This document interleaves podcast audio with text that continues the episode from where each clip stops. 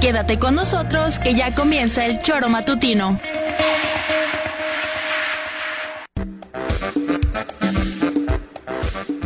Somos quienes alegramos tus mañanas. Interactúa con nosotros y búscanos en nuestras redes sociales como El Choro Matutino. Sintonízanos desde nuestra página web www.elchoromatutino.com y llámanos a cabina al 777-311-6050. De lunes a viernes, de 7 a 9 de la mañana, por Radio Desafío y también por Irradia FM 103.7. Somos la mejor revista informativa del país. Somos... El.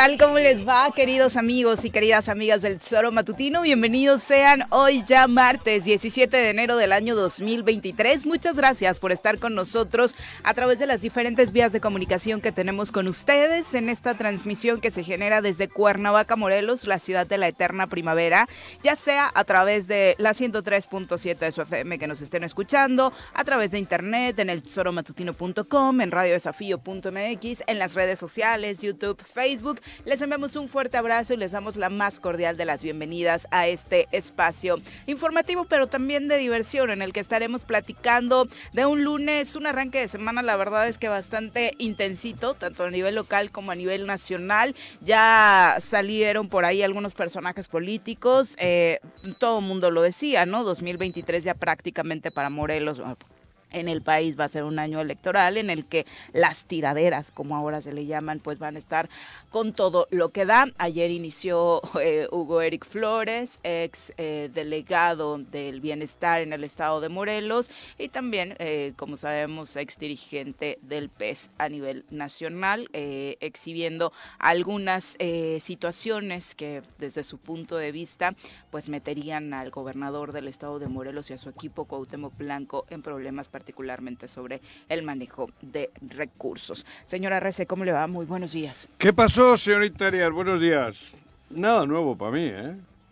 Para nadie. Bueno, no sé, para algunos igual sí, ¿no? ¿Sí cree? Para mí no, no. Yo eso, lo que ayer escuché, bueno, creo que lo llevamos diciendo años, ¿no? ¿En dónde vivía? Ese que no sabía lo que dijeron ayer. No sé. Nadie digo, puede darse por sorprendido. Bueno, pero yo con él, con Hugo Eric, tuve varias reuniones, varias pláticas. Y en aquel entonces él creía en Cuauhtémoc, él estaba, bueno, no sé si creía. Él, eh, bueno, pues tuvimos dificultades cuando se le decía eso, cuando se le comentaba eso, en Tabachines precisamente, cuando se le comentaba la tragedia y él decía que no, él decía que no, decía que, que, que bueno, pues que, que- que iban a cambiar, que, que iban a gobernar bien, que la chingada, y ahora resulta al- a, los cuatro años de habernos Ah, dejado... también porque le convenía, ¿no? O Por sea, eso- era un asunto de Por eso, pero cuatro años se dieron, yo me di cuenta en unos meses, y como yo se daba, el que está alrededor de Cuauhtémoc se da cuenta en, en poco tiempo. Todo eso que, que narró ayer y que dijo, en poco tiempo, si convives con ellos, al ratito, en meses, te vas dando cuenta de por qué están, a qué vinieron, cómo actúan, dónde, cuántas veces hem- hemos dicho que se la pasan borrachos.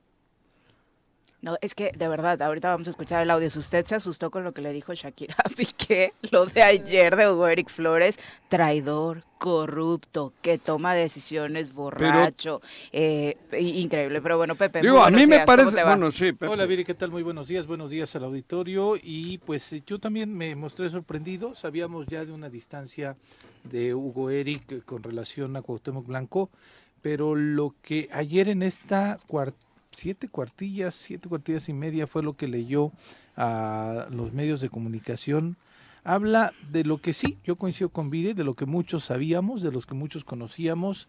eh, Muchos pero- lo vivimos.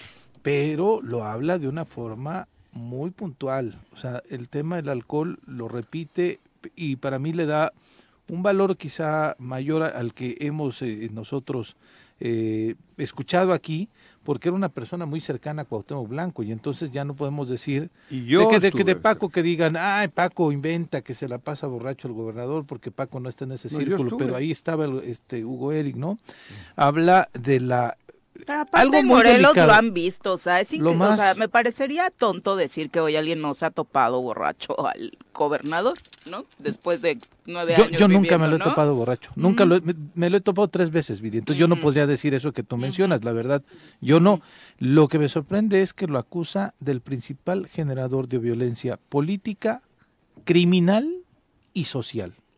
Con esas letras, Hugo Eric está señalando al gobernador y eso me parece que nadie de los actores políticos lo había dirigido así, argumentando que también hay una violencia criminal que genera violencia criminal Y el gobernador del estado, ¿no? Entonces, Entre ayer fue también, este, no sé si Dice que víctima. cuando la decisión de Huichilac estaba borracho.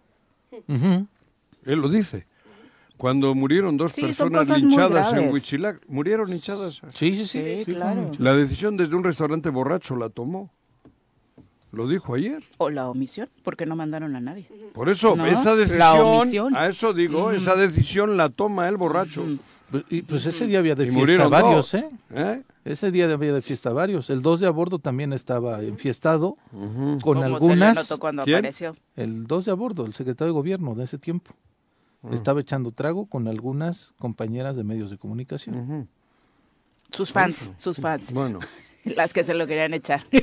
Vámonos a saludar a quien nos acompaña en comentarios. El poder naranja se hace presente en la cabina del choro matutino. Todos atentos, llegó el momento de sacar la guitarrita y presentar a nuestra colaboradora de hoy, Mirel Martínez.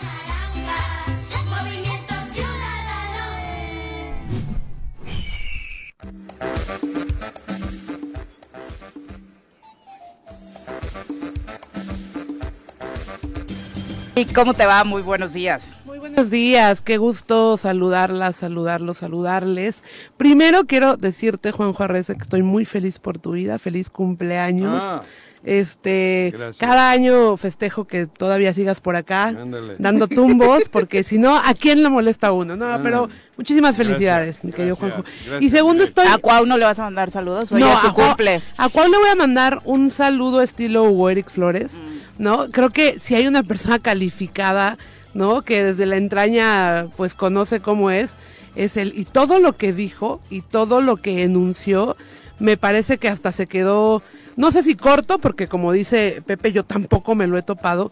Pero Y por mira ahí, que yo por ahí, topado claro, sí, ¿eh? sí, tú que andas en la fiesta, yo la verdad es que no, sí. pero como Pero se habían escuchado, ¿no? como O dicen sea, por ahí. Ah, no, bueno, claro, claro, y se nota. Lo he visto como que medio crudo un par de, de eventos, pero la verdad es que luego en redes decían como, no, bueno, es que está despechado, ¿no, Hugo Eric? A mí me parece que no, o sea, a mí me parece que También, lo- también, O sea, sí, pero, a ver, cuando una, uno une, está despechado, ¿no? Este, lo que habla es lo que conoce. Al final lo que hace es despotricar todo lo que se cayó en algún momento por amor, por conveniencia, por interés. Y me parece que es lo que está pasando con Hugo Eric. Y me parece que tendrían que ser alarmas, alertas para la ciudadanía. Aunque bueno, ya hemos tenido tantas alertas que una más, una menos, nomás es una raya al tigre. Ya ¿no? nos han emocionado varias veces, ¿no? Sí, o sea, con asuntos como de este tipo donde ver, creemos, Hugo- Hugo donde Eric- creemos que todo va a cambiar. voy a hacer historia. Con, con Hugo Eric, cuando nos conocimos, yo tenía una relación estrecha con, estaba, colaboraba con, con Cuauhtémoc y con José Manuel Sanz. Y estaba sin partido, Cuau. y estaba sin partido. José Manuel es el que propone PES. Yo estaba proponiendo Morena. Desde entonces. José Ah, Manuel, pues, sí. Evidentemente. No, pero es verdad. Bueno, y lo hago historia ahora. Claro, claro, claro. Ahí es donde vamos con Hugo Eric. Ahí conocemos a Hugo Eric. Bueno, yo ahí conozco a Hugo Eric. Y ahí comienza el maridaje. Decía él por una relación de una, re- de una regidora de Cuernavaca. Sí, porque Gretel, Gretel. Gretel- Ajá. con Gretel ella- Streber. Que la Exacto. regidora fue la que empezó Sí. a tener enlace con Hugo Eric y ya después amarran Bueno, ahí, lo, lo sí, narraba así, Gretel fue, este, fue parte importante de... Porque ella estaba en el partido, ¿no? Sí, sí, era la de acá y Sí, era sí. parte importante. Efectivamente, Gretel era, es una de las eh, artífices de- del maridaje con Cuauhtémoc. Ya estando con él, ya siendo pez, porque estuve incluso el día que se, se hace las- la- aquella famosa reunión, y hasta Jorge Mit, Ok. ¿de acuerdo? Hay fotos, hay Ahí fotos. empieza el maridaje. ¿Cuántos culpables van saliendo? No. No, es verdad. Fue una Ajá. decisión. Cuauhtémoc Blanco acepta, Hugo, Hugo Eric también, y ahí comienza. Y ahí comienza la relación de Hugo Eric para hacerlo candidato, porque para eso se va al PES, para que porque ya no tenía partido, Sí.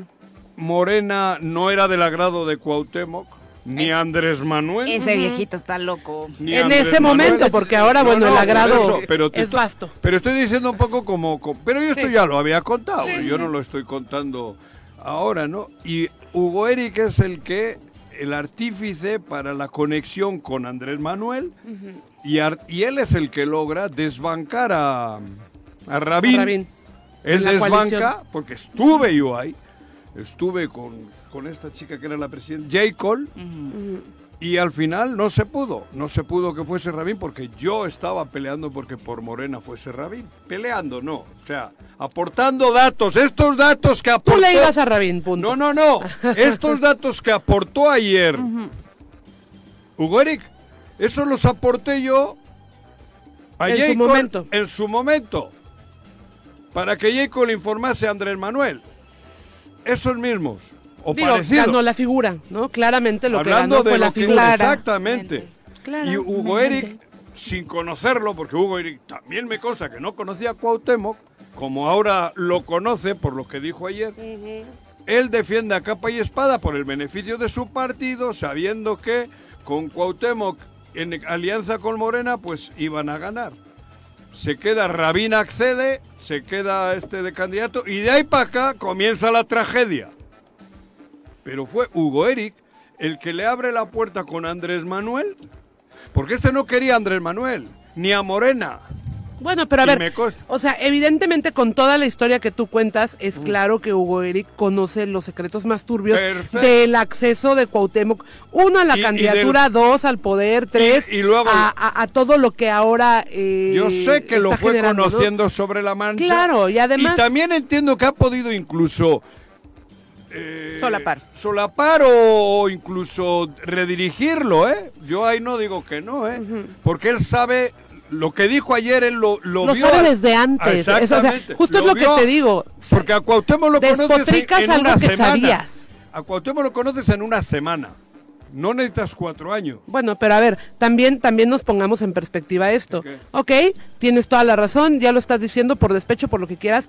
Que No. debería de dar, no, no, no, Hugo, Eric, que debería darte vergüenza después de tanto tiempo de saber lo que sabes, Hablar habértelo callado y hablarlo a tu conveniencia electoral, porque esa es la realidad si hasta este hasta luego. este momento. No, pues, o sea, es que Digo, a ver, hay a que- hay que cualquiera preguntarle. es, es, es- es cómpli- cómplice por Es que en omisión. pol- en política- Ah, me fui, es que a yo ver, me fui a tiempo. No, en- no te fuiste a tiempo. Te callaste por conveniencia Pero en política- y eres igual de cómplice. En política ocurre mucho de eso. Pues no No debería. está bien. Estoy O sea, diciendo está bien. ocurre, No no, lo que, debe, normalicemos. que debe de ser.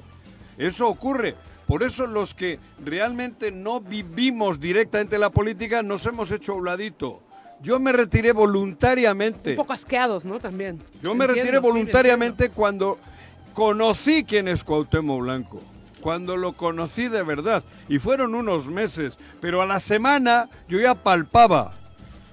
Yo ya palpaba porque era no venir en todo el día y vernos en el... Sí, en el, cualquier restaurante, restaurante, en el de- restaurante. del candidateable, ¿no? Sí, no, en el, en el de siempre, en el, ¿cómo se llama, cabrón? Donatelio. no. Don Atilo. Don Atilio. Don Atilio. Que ahí lo llevé yo. Ahí lo llevé yo. Con Don Atilio, porque Don Atilio me vino a pedir un favorcito aquí para una cosa y luego empezaron a ir conmigo. Y ahí, y ahí se, ahí se, de ahí se gobernaba. Yo me iba a las 6 de la tarde En la y ahí peda, se perdón, quedaban. pero en la no, pero en la peda. ¿Hablas del ayuntamiento o ya hablas Del de- ayuntamiento. ayuntamiento? Vamos a escuchar lo que decía ayer Hugo Eric Flores en esta rueda de prensa. que inflaste en plena pandemia? Contexto, Denis. ¿Te cobraste, por cierto? Para quitarlo unos días después. ¿Y el abasto de medicinas? ¿Qué nos dices de tu proveedor? ¿Podrías asegurar que no robas? ¿Lo harías ante un polígrafo? Mientes. ¿Cuántas veces has intentado engañar al presidente de la República? Y con tu hipocresía bien practicada, juras lealtad. Cuauhtémoc es un mentiroso consuetudinario que usa su fama pública para seguir engañando. ¿Podrías, Cuauhtémoc, ante un polígrafo, negar tus expresiones sobre el presidente de la República? Traiciones. Traicionaste al pueblo al no trabajar y solo dedicarte desde tu, madrigada, desde tu madriguera a planear negocios sucios, emborracharte, acosar personas, violar leyes, incluso delinquir. Traicionaste a quienes te llevamos a la gobernatura y traicionas, insisto, a los que no con- a los que nos consideramos tus amigos, a tu familia, a las creencias que dices tener. Cuauhtémoc que es un gran actor, pero también es un gran traidor. Y le pregunto, ¿se haría un examen psicométrico para revisar su personalidad narcisista? ¿Te harías, Cuauhtémoc, exámenes toxicológicos? Ah, por cierto, ¿quién paga las cuentas de tus fiestas en residencia oficial? Y tus comidas que se vuelven pachangas. Las paga el pueblo, el pueblo de Morelos, al que también traicionaste. Me da una pena ver a todos tus nuevos... Nada nuevo. No, nada nuevo, no, ¿no? no, la verdad, nada nuevo, nada nuevo porque yo lo viví. O sea, algo que se sabe- Perdón que hoy hable en primera persona, pero hace No, pero estaba, o sea, creo que son estuviste siete- inmerso. seis años de lo que, de, Y puedes que llevo diciendo eso. ¿eh? Yo me retiro de ahí. Yo me retiro. Y me consta eso. Yo me iba a las seis de la tarde y me decían, cabrón, ¿por qué te vas, güey? Chupa con nosotros. Y me iba. Porque no estaba de acuerdo. Y al final fue, Terminó por reventarte. ¿no? terminó por, por- terminé por irme. Claro. Porque bueno, estás ahí y hasta te empieza a gustar, cabrón. Pero además la gravedad, o sea, la gravedad de algunos asuntos como el que, el que mencionábamos de Huitzilac, ¿no? O sea, ¿cómo es posible que estemos a expensas de personas que efectivamente toman decisiones de esa manera, sobre esas circunstancias? Y, y no estamos hablando, ojalá estuviéramos hablando solo del gobernador, estamos hablando de muchas personas que lo rodean, del gabinete, de gente que tendría que estar. El de si el gobernador mencionado no lo ahí. hace, tendría que estar por lo menos ahí. Fíjate pendiente. qué casualidad. Ha mencionado medicinas. Y es, eh, este, ¿cómo se llama? Carmona. Cristian Carmona, que lo hemos mencionado aquí 450 mil veces. Nada nuevo. Que analicen las medicinas, que ahí es una... Es Cristian Carmona. Ahí se reúnen en Tepoztlán. Ahí se reúne con Mario Delgado. Y se reúne Cristian Carmona. Nada nuevo. Sí, sí, sí, sí. Nada nuevo. O sea, todo esto es una trama peligrosísima. Pues Claro, yo creo Morelos, que ¿no? Hu- Hugo Eric estará tranquilo, tendrá, tendrá, digo, supongo que tiene protección y tal, supongo. No lo sé, porque si hay una amenaza directa que dice Pero es Hugo que Eric, lo que dijo ayer, en donde le si dice, no- te vas de Morelos Y te o te pedacito". mando en cachitos. ajá, Si ah, no te vas mamá, de Morelos, ¿no? te mando en cachitos con tu mamá. Eh, eh, él dice que le hace ese tipo de amenaza. A mí eso me parece qué- que tiene un elemento Pero es que mucho mayor Es- de gravedad, porque podemos escuchar y, y podemos saber de muchos otros actores pero es políticos el que, gobierna y a todos nos ha hecho pasan- eso, sí. es que no es nuevo, Pepe. Pero a ver, a ver, Cabrón, vamos a... si vam- no es casualidad, nos trae denuncia, fritos. Una vamos, denuncia, tienes... sí. Exacto, Lo que tienes hace una... Alex Pisa y lo que hace Héctor No, sí, Huerta, claro. eso lo ordena él. Sí, sí, sí. Bueno, pero eso es terrorismo mediático, ¿no? ¿Y qué es? Eh, sí, sí, sí, a ver, pero ¿Y qué estamos es, hablando, cabrón? Estamos hablando Lo- de una es que escalada lo- más. Los videos que nos hicieron a nosotros, ¿qué es? No, pues? claro, yo lo sé, la amenaza es terrorismo mediático. Lo que voy es que que O sea, esto, para esta unos me- sí, para otros no, no, no. no. A mí me que parece que una amenaza esta amenaza expresa- es, es un escalón más, o sea, ya es algo Ah, mucho bueno, más fuerte. eso. Pero, a lo Pero, que en voy- ese- pero en, ese, en esa situación vivimos seis años A ya, ver, por eso, siete. pero a ver, tú te fuiste. Yo En cuanto, fui. en cuanto viste cómo estaba Ah, el asunto, sí. te fuiste y de alguna manera usaste tu voz para empezar a E- advertir de lo que. Este señor, Seis años. perdóname, o sea, este señor no tiene calidad moral, y lo voy a decir Bueno. así, para venir hoy a este punto a decir todo lo que ha dicho, inclusive el tema de la, de la amenaza personal, si no lo hizo durante todo el tiempo que no estuvo ya con el gobernador. A ver, es que ese es un tema. No, Tú por lo menos reventaste, Ah, no, sí. lo, lo tra- trajas- tra- tra- tra- trataste, perdóname, de externarlo. Y, Y el señor, externé. después de no sé cuántos años, muy coincidentemente, cerca de un proceso electoral, viene a decir todo esto. O sea, a mí me parece que tampoco, Bueno, tampoco eximamos pero- de culpa a Hugo Eric Flores. ¿eh? No, O sea, a mí me a parece ver, que... a ver, a ver, a ver, a o sea, ver. Más bien es me estoy lavando las manos A ver, para ver qué me toca después. Pirañas, a ¿quién ver les quién puso de nombre pirañas? No, yo le creo todo lo que dice porque A de ver. alguna manera hay, hay con qué comprobar ver. ciertos hechos. ¿Quién? Pero eso no lo exime de la culpabilidad que Claro. tiene y de la omisión tan ¿Quién? grande que es y a Argüelles aquí no le dijimos en sujeta. Argüelles también. Sí, sí, sí, 100%. ¿Nos olvidamos de Argüelles o qué? No, para nada. Argüelles está otra vez con ellos. Argüelles le ha traicionado también a Hugo A Eric. Hugo Eric, Es, sí. O sea, que es esto una es- historia de Bueno, traición. es Alibaba que y es- los es- 40 es una traidores. historia de- del pragmatismo más ruin, ¿no? O sea, eso. de eso va. Es que, eh, pero, pero estamos, Morelos está viviendo eso. Si esto no es casualidad. Estamos viviendo eso. Fíjate qué estado tenemos. Ve las barbaridades que dijo ayer él, que lo conoce poca madre, del gobernador de tu estado. ¿Qué le dijo? Borracho, criminal, Traidor. traidor, ojete, no sé qué, no sé cuál, rata. Corrupto, que Corrupto. para mí es de las Cabrón. cosas Más más fuertes. sin Eso duda. lo dijo Hugo Eric, un personaje, guste o no guste, de nivel nacional, que se sienta con el presidente de la República y me consta. Bueno. El que le ha salvado el pellejo a este ha sido él. Con el presidente de la República. No, no, no, no. Tienes espera, toda la razón. Es que no es lo mismo que probablemente lo diga Juanjo a que lo diga él, lo dijo él. Pero Juanjo se atrevió a decirlo luego, luego. Ah, no, yo O sí, sea, no. perdóname, lo que Hugo Eric Es que Flores hizo lo que ayer hacemos fue en el choro-.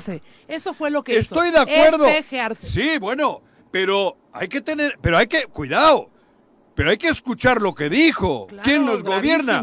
O sea, ¿quién lo dijo no? ¿Qué dijo? Describió al personaje. Pero- Describió. y- pero tú lo dijiste, no es nuevo. No Y no es nuevo solo porque Arrece lo haya dicho. No. ¿eh? No es nuevo porque a lo largo del tiempo han ido saliendo elementos que nos comprueban que efectivamente esas Y no cosas va a pasar ciertas. nada. Insisto, todo tienes toda la razón en absoluto. Cuando Lo que a decimos mí lo de Morena fue un me da cochinero. es ver. que venga un señor a hablar justo ahora, Bueno. ¿no? A espejear su realidad. él habla, a mí me parece que lo hace regresando teniendo una plataforma, porque ya no la tenía. Pero escucha. y lo hace regresando, una, teniendo una plataforma, haciéndose o rehaciéndose de su partido político que le quisieron arrebatar. Y entonces me parece también a mí, a mí, Pero, eh, bueno, pero quieren no, arrebatar Morena. Hay algunos que, Pero este, esperen, sí, sí, sí, pero también La fíjate qué importancia que gravedad tiene lo que, que una dijo- persona como la él haya... importancia que tiene lo que dijo ayer Hugo Eric es va para Morena. 100%. Que entiendan los de Morena. Sí, le, que- le que quiso robar un candidato y ahora ahí. está robando a Morena de la manera con todos los actos ilícitos que describió ayer Hugo Eric. La Empezando por las internas Eso con su te estoy- hermano. a eso quiero Claro. ir. Exacto. Es la misma estrategia y en Morena que no se hagan pendejos porque les están viendo la cara. Perdón ya porque Pero lo saben. Es, una ver- a- ah, Aquí bueno. cuando vinieron las eh, gente que se supone que es de las bases de Morena, un Joder. día antes o dos de la elección, ¿qué fue lo que dijeron? Sabemos perfectamente que Es hay una un grupo vergüenza, importante claro. cooptado por esta gente. Insisto, está bien, todo lo que tú dices es cierto. Bueno, por nomás, eso. nomás pongamos en perspectiva que hay una persona que hoy tiene, desafortunadamente, una plataforma que no debería tener alguien que por omisión es cómplice de la misma manera que todos los que rodean al gobernador. O sea, esa es una realidad. Pero eso no perdamos es la común. perspectiva. Pues no, es ¿Cómo que, no? A ver, que Lo sea que- común no quiere decir que esté bien. Lo No, que esperaríamos es ahora es una investigación sobre los pequeños datos que aportó en esta rueda de prensa, más allá No del chisme. Hay temas como este del hospital y de los medicamentos que merecen, como ya muchos le han ¿No dedicado me espacio. escuchado a mí hablar de los medicamentos en el choro claro, qué? Y no, he mencionado a Cristian Carmona o que directamente estuvo en ese momento Y no me han dicho, ten cuidado Juanjo, porque por ahí te pueden madrear. Sí, Juanjo, pero no hay una cabrón. denuncia de por medio. No. Ojalá que también Hugo Eric se atreva a dar ese paso. Bueno, Ojalá. ¿no? sé, ya yo- le estaremos Pero es que a veces que no, lo hacen tan bien también que es difícil sacar la prueba. Es difícil, porque lo hacen muy bien, son profesionales. Profesionales del, ma- del- del- de la De la maldad. mentira, de la Joder. mentira. Bueno, son Pero las 7 con Por eso, 25. para mí, yo otra vez voy a con Morena. No, señores, no, sí, es Sí, que sí, espera, sí, sí, cabrón. Hablarles a los de sí. Morena. Sí, Yo les hablo a los de Morena. Morena, claro. Luego no, que, es que luego van a venir con el cuento. Ya lo tienen ahí. Ya saben qué está ocurriendo en Morena. Aunque lo diga el presidente de la República. Aunque lo diga el señor presidente al que le tengo un cariño especial. Está ocurriendo una tragedia en Morena de Morelos. El resto me vale. Y se lo digo en sujeta a Mario Delgado. Y punto. Pero, Hasta tú, ahí. pero ya. tú crees que no lo ven, tú crees que no lo En saben. Morena igual ¿Tú no. crees que no, No, lo en perciben? Morena igual no. A mí me parece que sí. Ah, bueno, en bueno. Es del bases- dominio popular, de- Juanjo. bueno, sí, pero las bases de Morena, pues igual no. Por eso le repito, es una estafa, una- un fraude lo que hicieron en la interna. Han hecho criminales, acciones criminales, criminales, para quedarse con Morena. Ya, ya, le, ya le, quiere- le quisieron joder el, el, el pez y, y les ha ganado, por lo que tengo entendido, ¿no? a Morena se lo están llevando ellos. Esa gente que ayer le puso los apelativos más, no sé, lo, lo- lo más sucio de la humanidad, lo mencionó ayer Hugo Eric, un, un cristiano, un hombre de fe. Híjole, no, bueno. no, Pepera, no, pero déjame que termine mi rollo. Eso lo dijo él ayer. Cuan- de- cu- era de todo sabido, pero a lo mejor les quedaba alguna duda. Lo tuvo. Sí, tuvo o sea, la- tiene la calidad, no voy a decir moral, No, pero tiene no. la calidad de haber estado ahí para el poderlo comprobar, conocimiento. ¿no? Ujú. Entonces, señores de Morena, no me vengan con el choro, ¿eh? Tienen metidos queriendo quedarse con el partido a esa mafia que ayer le describió de la manera más Pero ver, sucia de la humanidad. Tú dijiste algo que es muy, muy, muy probablemente cierto. Quizá las bases no saben lo que está sucediendo acá, pero me parece que quienes toman las decisiones y quienes las han tomado de un tiempo a la fecha en Morena, eh, también han sido un poco misos, ¿no? O sea, y lo No, misos aquella vez, cómplices. aquella vez que Y fue la elección interna, ¿no? A ver, claro. si estás viendo que te van a dar un albazo del tamaño Sí. del que se hizo con, con el tema de los consejeros, pues estás, buscas la manera. Al final el partido lo, lo edificaste tú en el Estado, ¿no? Trabajaste, tal y tal. O sea, a mí me parece más bien que hay o una suerte de complicidad o una suerte de, de pasividad que no está ayudando en nada. Y las bases, evidentemente, pues siguen a sus liderazgos. Entonces, tampoco, tampoco victimicemos a Morena, porque creo que Morena también ha sido eh, envuelta por la ola de la figura de Cuauhtémoc Blanco, envuelta por la ola de la posibilidad o la necesidad de retener el poder a toda costa. Con Me Cuauhtémoc- parece... no, Morena no necesita Cuauhtémoc Blanco para eso. Ya son las Parece 7 que con sí, ¿eh? 28. Yo creo que sí. Parece Nos vamos a nuestra primera Morena, pausa. Morelos. Regresamos con más. Parece que 7 con 31 de la mañana, a propósito de este tema que comentábamos al inicio del programa, ya nos acompaña a través de la línea telefónica Hugo Eric Flores, a quien recibimos con muchísimo gusto en este espacio. Hugo Eric, muy buenos días. ¿Qué tal? Muy buenos días. Muchas gracias por la oportunidad de poderme dirigir a su auditorio. Hola Hugo, te habla Juanjo. ¿Qué tal, Juanjo? Muy buenos días. Buenos días. Primero agradecerte porque nos hayas aceptado la, entrevista, obviamente. Te agradezco mucho. Y bueno, luego pues platicar amenamente sobre lo que tú y yo hemos vivido muchos años. Comencé diciendo eso en el programa. Nos conocimos hace mucho y Cuauhtémoc Blanco no tenía ni idea de qué era un partido político. Yo era el que proponía Morena, Sanz propuso PES, intervino Gretel, si no mal recuerdo, y ahí nació lo que, lo que todos conocemos, ¿no? La relación tuya con nosotros, con él, y poco a poco, pues hemos terminado todos jodidos y ellos quedándose con el con bueno, no quedándose, haciendo estragos como los que tú narraste ayer. Pero bueno, ¿por qué decidiste ayer dar esa, esa rueda de prensa y señalar lo que creo que veníamos señalando de lo tiempo atrás, los que le conocemos bien al, al que funge de gobernador aquí? Pues sí, Juanjo, mucho tiempo de no platicar contigo. Sí. Eh, dices de manera correcta.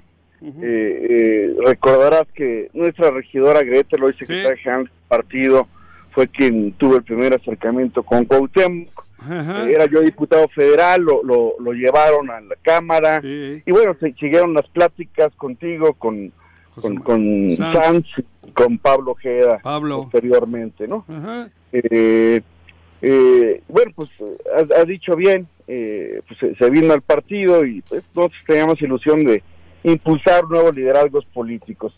Y bueno, pues terminó siendo más de lo mismo, o yo diría que peor. No, tú le defendiste con, con el señor presidente contra Rabín, Rabín queda fuera y tú lo pones de, de candidato y tú lo haces gobernador al Chile. Pues eh, todo el mundo sabe que así fue. Sí, yo, yo estaba allá sí. en la puerta. ¿no? To- todo el mundo sabe que así fue. Evidentemente, como lo narré ayer, después en su arrogancia decía, no hombre, hubiéramos ganado solos, no hombre, Morena nos estorba. ¿Pa- ¿Para qué? Para no generar acuerdos. Ajá. Desde ahí empezó todo un desastre. Eh, cu- cuando Cuauhtémoc se la creyó de que había sido la coalición, la fuerza electoral de eh, López Obrador siempre en Morelos y bueno, pues en esta última elección todavía más, ¿no? Eh, y bueno, cuando me preguntas por, por qué en estos tiempos o por qué en este momento, el, el rompimiento privado... Nos ha hecho sufrir a muchos, ¿eh? Pues ha sido... muy Nos ha hecho sufrir a muchos, nos está Oye, haciendo sufrir a y- muchos. Y, Y ha hecho sufrir al Estado, que es al- un gran problema. Exacto, exacto, sí. O sea, no, no, no, es toda una sociedad po- postrada ante la arrogancia, los berrinches, ¿no? Eh, yo, desde el 21 en septiembre, eh, después de los acontecimientos de Huitzilac, eh, por cierto, de una gira que hizo el presidente, me entrevisté con él y bueno, desde ahí quedaron eh, claramente marcadas las, las diferencias. Eh, eh, en su respuesta ayer oficial del gobierno, dicen que le pedí 20 millones de pesos, por favor, hombre.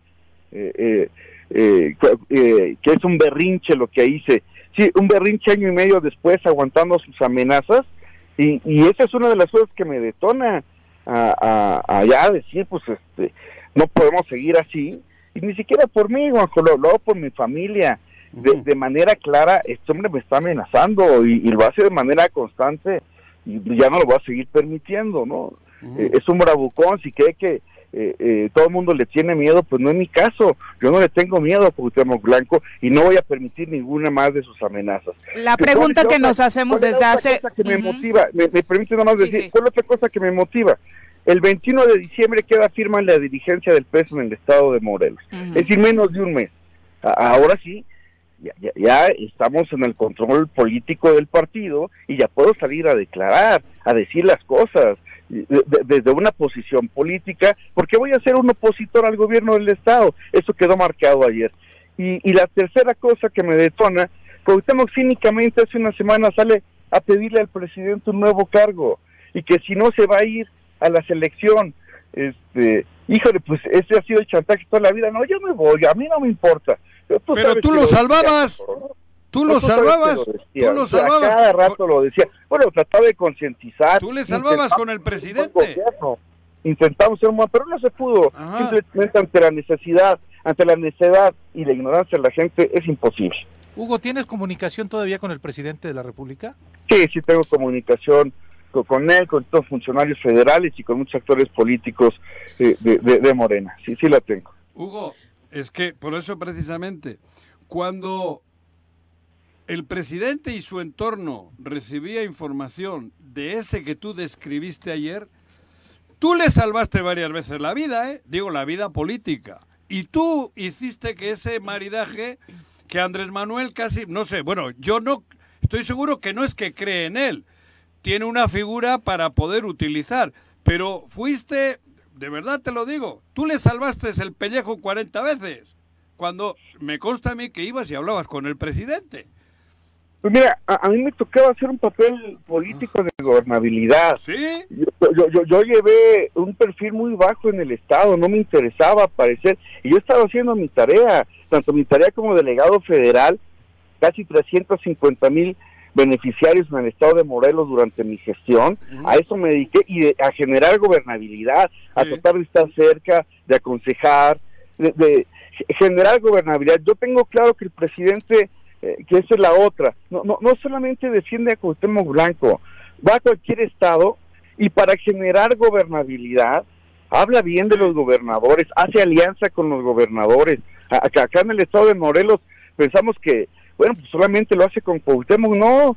Yo se lo he escuchado en Nuevo León, se lo he escuchado en Baja California, se lo he escuchado en Colima, eh, co- co- con, partidos, con, con gobernadores de otros partidos, porque el presidente tiene la labor de generar gobernabilidad. Eso ha sido aprovechado de, de manera increíble aquí en el estado de Morelos, pues porque se piensa que, que Cuauhtémoc que es el niño consentido del presidente Exacto. y eso no es cierto, eso no es cierto. El presidente genera gobernabilidad, va a apoyar a todos los gobernadores, incluyendo Cuauhtémoc Blanco. Y bueno, pues él eh, en su egocentrismo pues se eleva y bueno, pues, se crea el nivel del presidente de la República. Muchas veces nos los dijo, Juanjo, tú también eres testigo de eso. Sí. ¿no?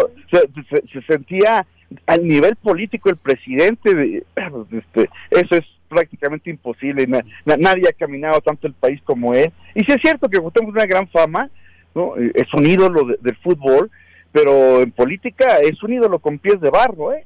Esa es la verdad. ¿Cómo, ¿Cómo se le cree a, a una persona que finalmente, como tú, estuvo inmersa? Es Mireille. Eh, soy Mirel Martínez. Martínez. Eh, estuvo inmersa justamente en esta dinámica del gobernador. O sea, ¿de qué manera podemos confiar que después de tanto tiempo, entiendo que la plataforma era necesaria para poder generar oposición, pero al final después de tanto tiempo, ¿por qué podríamos confiar en que esta oposición va a ser real cuando estuvimos inmersos en ese problema? A ver, no, no estuvimos inmersos, fuimos parte de un proyecto político que fracasó. O sea, yo, yo, yo no estuve inmerso en corrupción, en asociaciones eh, eh, eh, fuera de la ley. Yo no, estu- delictivas. yo no estuve, yo no estuve inmerso en eso, ¿eh?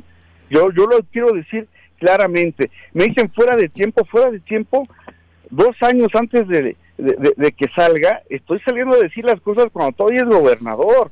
Eh, Generalmente esto se hace cuando se sale y, uno se protege. No, no, yo, yo estoy saliendo, yo creo que muy a tiempo, en el momento en que tengo que salir a decir y en el momento en que este hombre está buscando otro cargo público. Y la verdad, sería cualquier cargo público que estuviera Cuauhtémoc Blanco sería un desastre.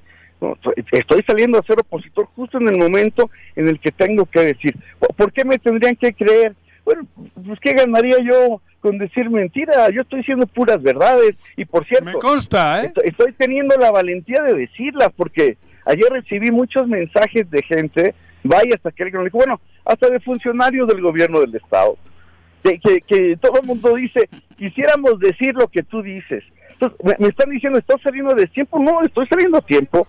Él todavía es gobernador del Estado, él todavía tiene mucho poder político y yo aquí estoy poniendo, poniéndole cara. Pero estarás de acuerdo que en el malpensar colectivo lo que podría parecer es que ah, no solamente quieres generar un contrapeso o un equilibrio con el gobierno del Estado, sino generarte un propio peso, ¿no? Para poder utilizarlo como catapulta política de cara al 24.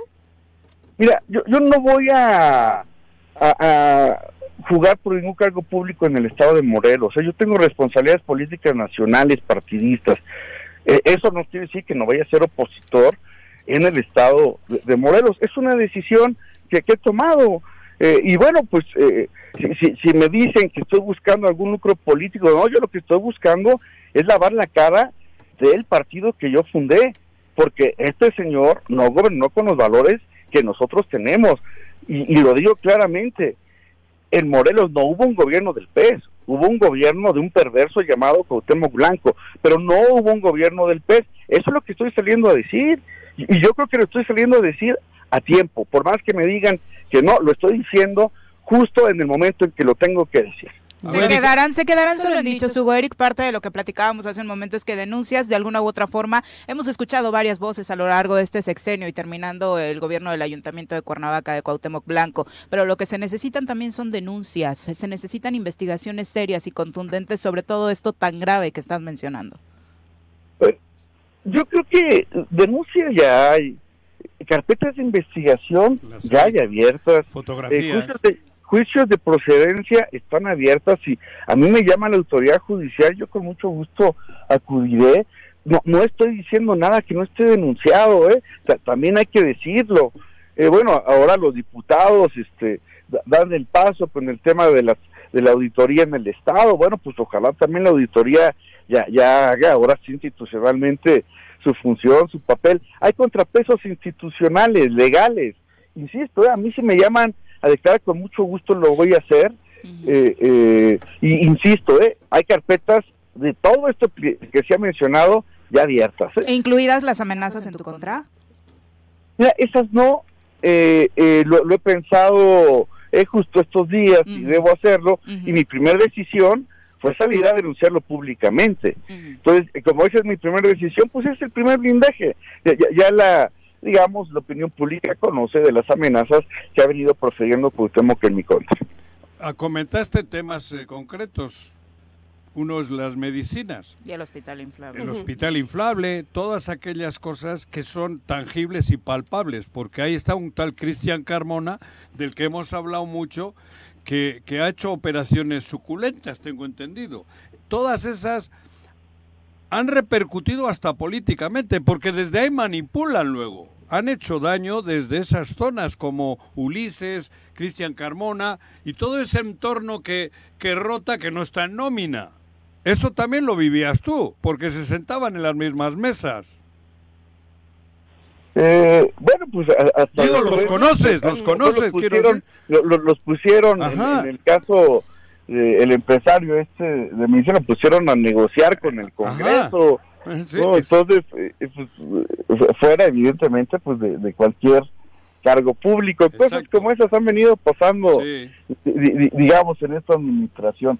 Insisto, yo estoy dando a conocer a la opinión pública lo, lo que se sabe y ojalá pues más eh, funcionarios y funcionarios tengan el, el- valor de salir a decir las cosas como han venido pasando en este gobierno. Le, le- le sorprende decir que Cuauhtémoc toma sus decisiones en, en estado de tílico, bueno, pues este, híjole, No, sí, era de la opinión público conocida, ¿no? Este, y es desafortunado, ¿no? Este, eh, porque pues se toman decisiones de gobierno que implican vidas, que implican paz social, eh, que implican recursos públicos, pues eso hay que decirlo por más que les duela, y, y- ya la opinión pública lo tiene que conocer. Y bueno, tristemente, pues ayer nos dimos cuenta, eh, eh, eh, otra vez queriendo desviar las cosas y me preguntan cosas como lo de Samir, que, que es un absurdo total.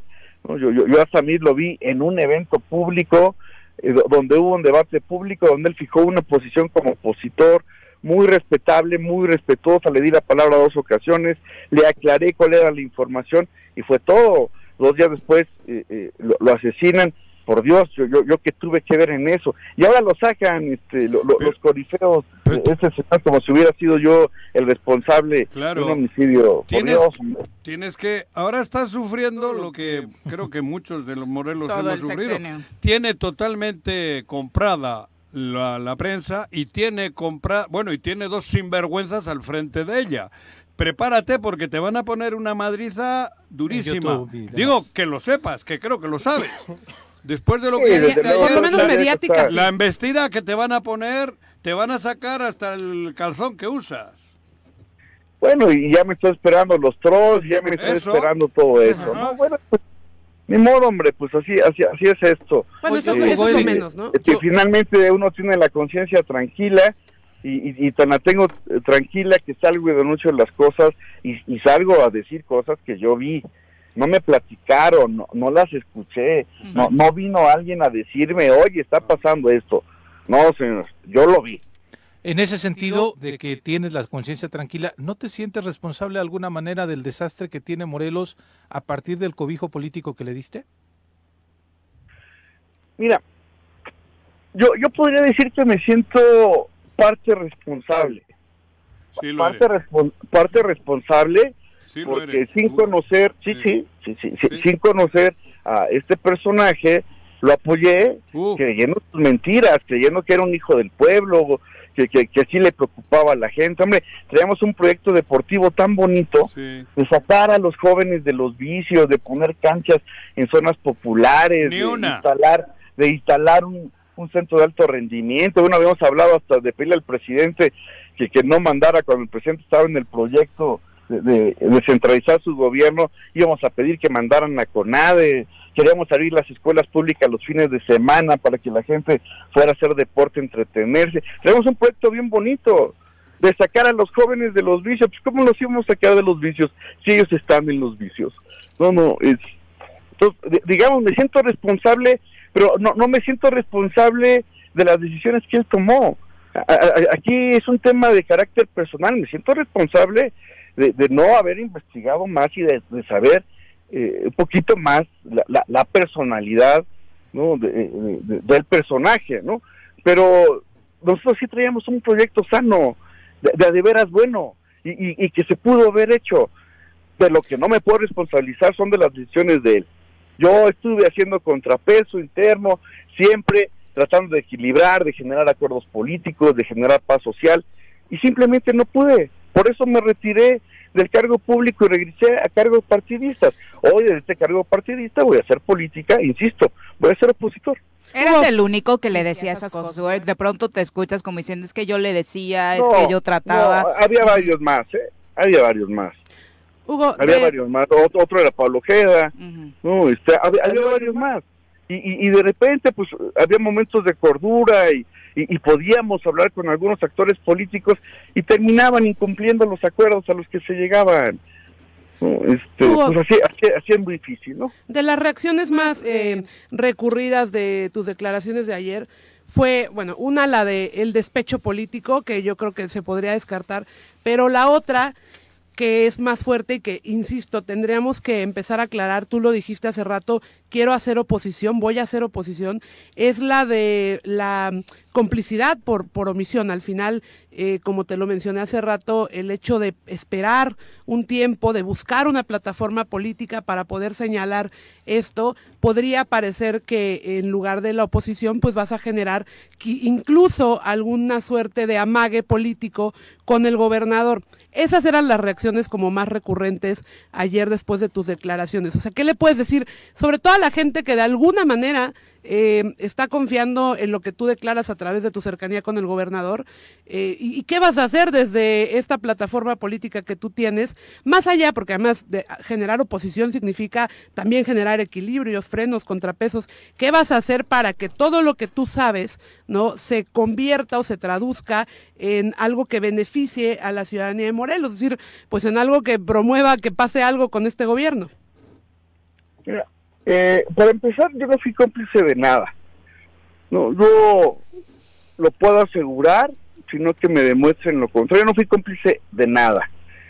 Yo intenté generar acuerdos, equilibrios internos. Eh, llegó un momento, sobre todo al inicio de la administración de Cuauhtémoc Blanco, donde José Manuel Sanz estaba muy fuerte. Yo, yo generé equilibrios, eh, por cierto, eh, y tengo que decirlo, eh, cuando Ulises empieza a meterse más fuerte en, los temas del Estado, yo lo apoyé para generar equilibrios porque eh, Cuauhtémoc le tenía más confianza en esos momentos a Sanz y, evidentemente, bueno, pues yo decía, pues a lo mejor por el tema filial y porque le entiende eh, un poco más estos temas, lo, lo, apoyé buscando generar esos equilibrios. Yo no fui cómplice de negocios, de aquelarres, de, de nada, nada de eso. Yo busqué generar equilibrios y esa es la verdad. Eh, hoy voy a ser opositor porque yo creo que los poderes del Estado se tienen que activar, eh, porque sí, bueno, pues ya es público y es del conocimiento público la manera en que gobierna Cuauhtémoc Blanco, pues la, verdad es que todavía estamos a tiempo, hay que generar un gobierno de transición ya en el estado de Morelos que permita llegar a las elecciones de manera pacífica, porque si no las elecciones van a ser elecciones muy peligrosas, se necesita que los actores se pongan de acuerdo en estos momentos para generar un gran acuerdo político en el estado de Morelos que genere paz social y que al final cada quien desde nuestra plataforma electoral vayamos a buscar de manera legítima el voto de la gente de Morela, de Morelos por nuestra opción política, ¿no? Eh, se necesita empezar a hacer eso, no están lejos las elecciones, el ambiente político se ha calentado muy rápido, eh, eh, el proceso electoral comienza en septiembre de este año, tenemos en año y medio elecciones presidenciales fundamentales. Este es el tiempo también de, de- de buscar generar esa paz social rumbo al proceso electoral. Eh, esos son de los objetivos que se tienen y eso lo hace, pues solo, solamente lo pueden hacer gentes que tienen conciencia de Estado, eh, y eso es lo que estamos buscando, generar entre los actores políticos esa conciencia. Y si no podemos contar con el Ejecutivo Estatal, pues hay partidos políticos, hay Congreso, hay Poder Judicial, hay órganos independientes. Pues, hay que buscar ese entramado institucional, más los actores políticos, generar esas condiciones que nos lleven a tener un proceso electoral limpio, en paz y, y- y Dios quiera con mucha participación. Hugo Eric, en- formalmente tienes una diputada en el Congreso del Estado. ¿Has hablado con, ella? ¿La postura de la diputada comparte tu visión o este tomarán alguna decisión en el partido eh, si acaso no eh, comparte su visión y actuar en el Congreso del Estado la diputada Mirna Zavala? No, no, no tengo comunicación con ella. Yo creo que desde abril, mayo del año pasado no he platicado ya con ella. Eh, pues yo creo que hoy la posición del partido está muy clara. Nosotros vamos a ser opositores eh, del gobierno de Cuauhtémoc Blanco. Ella tendrá que tomar una decisión. Si, No, si no va a optar, no cuentes con ella, desde ahora te aviso. si va a optar por venirse a la oposición, porque si eso no va a pasar, pues entonces yo creo que ella eh, debe emigrar. ¿no? Entonces, eh, pues será una decisión personal que ella tendrá que tomar y, y aquí está muy clarito de, de- de qué lado va a actuar, con principios éticos o se, se va a ir a los intereses políticos. Pues a- ahí está en la mesa la pregunta y eso solamente lo puede contestar la diputada. Te, que te preguntaba yo si todavía tienes eh, comunicación con el presidente Andrés Manuel López Obrador y si esta última postura, la tuya, esta, la que eh, se expresó ayer, pues están en conocimiento también eh, en aquellas esferas del gobierno federal. que sí, el, el, el, el- el gobierno federal sabía cuál era mi postura de hace meses este, y bueno, est- están informados, eh, digamos, de mis acciones políticas. Como siempre, pues a mí me han dado libertad, eh, yo voy a seguir teniendo libertad para poder y bueno, pues ahora se tomó una decisión eh, de ser oposición en el estado de Morelos y creo que me, me- me van a respetar. eh, fi- finalmente yo sigo teniendo relación política, sigo teniendo acuerdos políticos, estamos rearmando el, el PES a nivel nacional, vamos a llegar a elección presidencial por lo menos con 20 partidos políticos estatales, dos terceras partes del país, eh, no hay ninguna organización política en, en el país que tenga tantos partidos locales como nosotros, y, y bueno, pues nosotros vamos a seguir nuestra ruta política eh, eh, a nivel nacional y seguramente iremos siguiendo construyendo acuerdos políticos con, con quien nuestra organización O sea, oposición, perdón, en Morelos, pero aliado a Morena. Primero va- vamos a esperar. Eh, lo- los tiempos de estas decisiones electorales vendrán eh, eh, pues a finales de año, una vez que inicie el proceso electoral. Por lo pronto, pues nosotros ya, en el estado de Morelos, otra vez lo vuelvo a decir, hay un rompimiento total y absoluto con el gobernador. Estoy revisando aquí Twitter ahorita y todos los medios pagados o contratados por el gobierno del estado, por Alex Pisa, le dan un enfoque bien distinto a lo que a la rueda de prensa de ayer. Por ejemplo, leo aquí en línea caliente que no supiste contestar al posible enriquecimiento ilícito tuyo. Te está te dicen aquí, o sea, le han dado un giro buscándote buscándole otra orientación a, a- a la a- Pues deberían de buscar el enriquecimiento ilícito del gobernador. Ajá. Yo no tengo una cadena de restaurantes, unos en Morelos, otros en la Ciudad de México. ¿eh? Este, yo no he mandado a construir casas en todos lados o, o remodelado mi casa. ¿no? Este, yo tengo las mismas propiedades que tenía. Eh, fue ahí un tema pues, este, de, de un refrito, y por cierto, un refrito equivocado. Cu- Cuando yo llegué al estado de Morelos, dije, me voy a comprar de una vez una casa este porque no quiero que al ratito vayan a decir que es por mi función pública. La que conocí yo. estado- yo, yo, exacto, tú la conociste, Juanjo. Sí, sí. Eh, yo, yo llegué en diciembre al estado de Morelos. Compré la casa en, eh, eh, o decidí comprar la casa en enero. En, en febrero hice el trámite y en marzo me dieron mi escritura.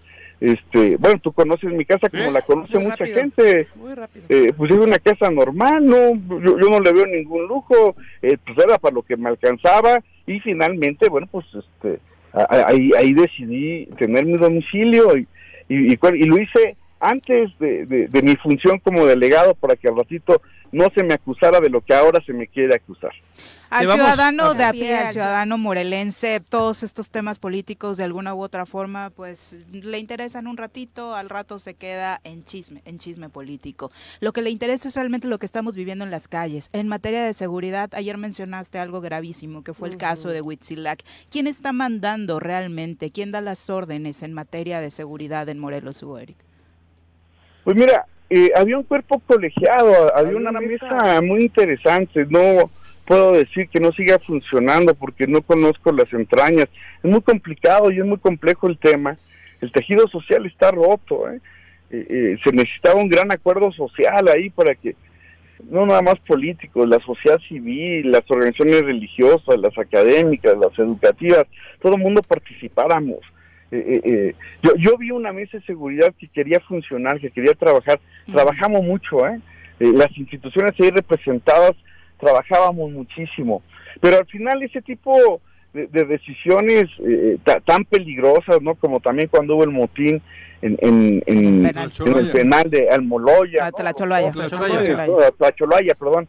Tlacholaya, que fueron dos, por cierto, ¿no? Este, Híjole, pues, pues, pues ahí sí estaba. con usted. Él iba muy poco a los temas de seguridad, ¿no? Lo- lo- lo- los evitaba cuando había este tipo de crisis, pues, pues sí acudía, ¿no? Eh, pero yo insisto, bueno, esas son decisiones bien peligrosas, ¿no? Eh, en, aquel tiempo, cuando lo de Tlacholaya, eh, eh, pues le pedimos al secretario de Seguridad Pública, el gobernador del estado de Sonora, nos, nos mandara Guardia Nacional para reforzar afuera, se tuvo que tomar el penal, son cosas difíciles.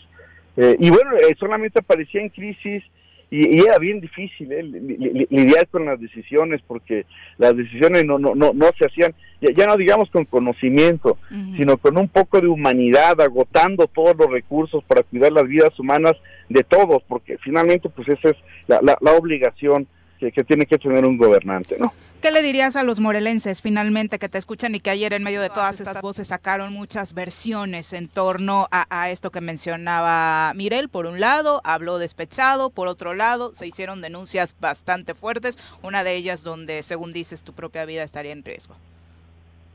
Mira, yo lo que creo es que ya ha llegado el tiempo de eh, no tenerle miedo a los bravucones, ¿no? Eh, de tratar de generar un acuerdo social, de ser valientes y de empezar a pelear por las cosas que sí nos interesan. Eh, hago un llamado desde luego a los poderes del Estado, al Congreso, al Judicial, a las fiscalías, para que en su papel institucional equilibren el poder político en Morelos eh, y sobre todo pues a la gente. Yo, yo creo que el Estado de Morelos, al- algo pasa con el Estado de Morelos que la gente que venimos de fuera eh, te- terminamos queriéndole muy rápido a pesar de tantas cosas. Es un Estado con un gran potencial. ¿Será querer? Eh, y bueno, pues a- a- habrá que eh, tratar de una gran historia, eh, ha- habrá que tratar de sacar adelante al Estado de Morelos y para eso se necesita un nuevo liderazgo, se necesitan nuevos liderazgos. Eh, esa fue la esperanza que teníamos en este gobierno, no se logró, pero habremos románticos que siempre vamos a estar soñando que se pueden levantar liderazgos que sí pueden cambiar las cosas. Eh, el llamado es muy sencillo, eh, de, de verdad hoy tenemos que cambiar las cosas del Estado y ya no vamos a seguir, en mi caso y en el caso de muchas gentes que me siguen, ya no vamos a seguir lamentándonos, vamos a tomar acciones y, y el día de ayer pues fue la primera de ellas. Muchas gracias por la comunicación, Hugo Eric. Muy buenos días. Contrario, un abrazo y gracias por la oportunidad de dirigirme a su auditorio. Saludos, Hugo. Buenos días. Hasta luego. Gracias. Hasta luego. 8 con 2, volvemos. Ay, no.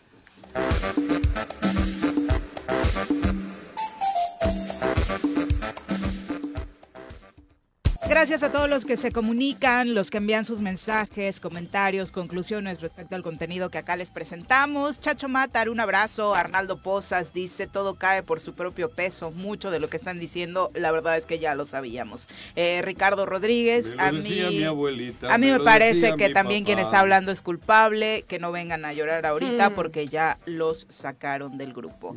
José Luis Martínez veces. dice eh, martes de la señorita Contreras como invitada. eh, Martínez, pero también Contreras, José Luis. triste noticia la que vivimos en Morelos. Todos nos Ya quejamos. deja de pagarle a la gente porque me ataque cada vez que vengo a RC. Le quiero hacer del viejito. Ahora, yo tengo la O sea, culpa. siempre es que te llevo la contra, que te va a dar un infarto por mi culpa. El señor Martínez te ha dicho y ahora me echas a mí la culpa. Sí, ya tienes tu grupo que ataca a los colaboradores, Sí, Juanji, ya te estamos es cachando. Eh, Sí. Y cambias por día, porque además eres inteligente, no como Huerta. Ay, Dice José Luis, triste no- eh, historia la que vivimos en Morelos. Todos nos quejamos, pero al final no hacemos nada. Mi pregunta también es dónde está la oposición. Son los que más se quejan y no hacen absolutamente nada. Eh, y dice que, mira, para que confirmes que es su troll, el único que se queja fuerte y constante es mi candidato a presidente municipal de Cuernavaca, Juan José Ay, Arredondo no. No, no, no, no. no, no, No, no, no, no. ¿Qué- ¿Cómo se llama? ¿Cómo se llama el troll? Puedo con los 15. ¿Cómo José se Luis llama? Martínez. José Luis Martínez, eh, un abrazo solidario. De verdad necesitas eh, valorar tus expectativas Solo le faltó escribir en euskera a este. Aupa, aupa. aupa, Juanji. ¿A quién va a dirigir su comité de campaña? Juanjo. Julio César Guadarrama, un abrazo. Daniel Sánchez también. Bueno, Julio César está enojado. Dice, ay, bueno, de ahí comieron tanto Hugo como Arrece y ahora andan ¿Eh? tirando. Ah, no, amigo. Ahí sí te equivocas. Cambias en Donatilio, No, RC, no, no, no. de ¿Eh? Agrapa. Ah, bueno, sí, alguna- pero pagaba el municipio. Cuidado. Mejor ni digas, No, está sí lo peor. digo. Sí. Está peor. Digo, yo lo digo. Está bien, está bien, está bien. Yo no digo, yo no digo mentiras. Yo comí 20 veces probablemente. Pero que yo he cobrado de ahí ni un centavo. ¿Y si te ni uno. a comer rico, pues? Sí. Sí, Ahí se come rico, Se come sí, rico, sí, se come sí. rico. Juan tiene Y buena- unos Sin vinitos. duda. Sí. Sí. Ah. Pero yo me iba, ¿eh? Digo, me iba de la mesa. No hablo de sexo. Leonel Crespo dice, me parece que Hugo Eric, al igual que otros funcionarios, hasta ahora rompe el silencio, pero fue cómplice de todo lo que hoy denuncia. Además, ese partido ha utilizado asociaciones religiosas como con fines políticos. Silvia Aguilar, un abrazo. Elizabeth Ramírez también. Y justo, Daniel, eh, vamos a comentar este tema que mencionas de Ariadna. Ayer la Fiscalía General de la República eh, concluyó, dio a conocer que su conclusión es que la muerte de Ariadna Fernanda López, eh, cuyo cuerpo apareció en el estado de Morelos tras eh, una fiesta entrecomillada en la Ciudad de México, eh, fue por golpes en la cabeza con un objeto contundente y no por broncoaspiración por intoxicación etílica. En un comunicado, la dependencia federal informó que va a traer la investigación del caso, sí, pero solo por el delito de desaparición forzada de persona. Le va a devolver el expediente a la Fiscalía Capitalina para que indague en paralelo el ilícito de feminicidio. En su opinión, eh, la certificación técnica de especialidad forense la dependencia federal termina por darle la razón a la Fiscalía General de Justicia de la Ciudad de México, eh, institución que mantenía con la de Morelos una disputa sobre la causa de la muerte de la joven cuyo cuerpo fue encontrado el 31 de octubre en una carretera de Tepoztlán. Existe una discrepancia fundamental entre las Fiscalías de la Ciudad de México y la de Morelos que concluye el feminicidio mediante un traumatismo cráneoencefálico tal y como lo indica la eh, Fiscalía Capitalina. El área pericial de la Fiscalía, después de haber analizado cronológicamente todas las pruebas señaladas, concluye que las heridas cráneoencefálicas producidas en la víctima por descargas de un objeto contundente sobre su cabeza fueron las que le causaron la muerte. Eh, lo que dice eh, la Fiscalía es que ambas fiscalías le aportaron impresiones fotográficas, protocolos de necropsia, estudios psicopatológicos, fuentes de información directa, videos de vigilancia de autoridades y particulares, certificaciones médicas, protocolos de actuación y opiniones técnicas y debido a esto se valoró y la conclusión de momento de la Fiscalía General eh, de la República es que no es posible darle sustento al peritaje de la Fiscalía de Morelos que establece como causa de muerte la broncoaspiración. Y en la Fiscalía Vicky eh, emitió un comunicado en donde dice, eh, habla sobre el comunicado de la Fiscalía General de la República, dice que contiene un respeta- una respetable opinión no emitida dentro de un procedimiento normativamente establecido, por lo que esa opinión forense no es jurídicamente vinculante para la investigación que continúa abierta en Morelos o para el proceso judicial de feminicidio que se desarrolla en la Ciudad de México. Esta institución no ha sido requerida formalmente por la Fiscalía General de la República para entregarle información o constancias procesales del asunto de Ariadna N. Por ello también se aclara que la Fiscalía General del Estado de Morelos no se ha sometido al análisis pericial de la Fiscalía General de la República en relación con la causa del fallecimiento de dicha víctima. Solamente las autoridades judiciales, jueces y magistrados tienen la facultad de determinar cuál de los dos resultados forenses deberá prevalecer y esto dentro del proceso penal que se sigue por el delito de feminicidio en la Ciudad de México. Esa es la Fiscalía de Morelos. Eso es lo que declaró la Fiscalía. A ver, esto, esto ya es un tema político. No, no, pero O sea, espera, espera, a lo que voy. ¿Dónde fue el feminicidio? Ciudad de En teoría, Ciudad de México y ¿Qué- aquí se encontró el cuerpo. Pues que, que, que- que investiguen bien, cabrón. A ver, es que de entrada ya lo, ya lo que- hicieron Ya le político. regresó, ya Las le dos regresó el fiscalías están en pugna. Están en pugna política. Y hoy te Es digo, en pugna política, que justo. que ¿Y Que hay el un feminicidio de que por medio. ¿Y quién crees que de se México, subió, dándote el argumento a ti, quién crees que se subió inmediatamente al tema? Claudia Sheinbaum. Híjole. Ya un tuit de Claudia Sheinbaum hace una hora. vergüenza. Hoy acuso nuevamente al fiscal de Morelos por encubrir el feminicidio de Te Ariadna. estoy diciendo, ¿En dónde está es- encubriéndolo? No, pero además, a ver, ¿por qué, por qué siguen La generando esta polémica en a- lugar de hacer la Fiscalía General un peritaje propio y entonces emitir un comunicado con los resultados reales? a Claudia ver, hay, Sheinbaum hay de anda por medio, En campaña lados. hay de por medio un feminicidio. Claro, eso estoy Hay de por medio algo mucho Que más importante que de- políticas ridículas. ¿Y qué estoy diciendo? Impresiona de la jefa de gobierno, que Eso además es- tiene tantos problemas en su ciudad como para seguirse metiendo en más problemas, Es- siga subiéndose a este tren, desviando la atención de otras muchas cosas. Estoy diciendo pero, es- eso. pero, pero independientemente de todo, no es posible que en este país se sigan haciendo pugnas políticas, temas tan delicados como las violencias de género.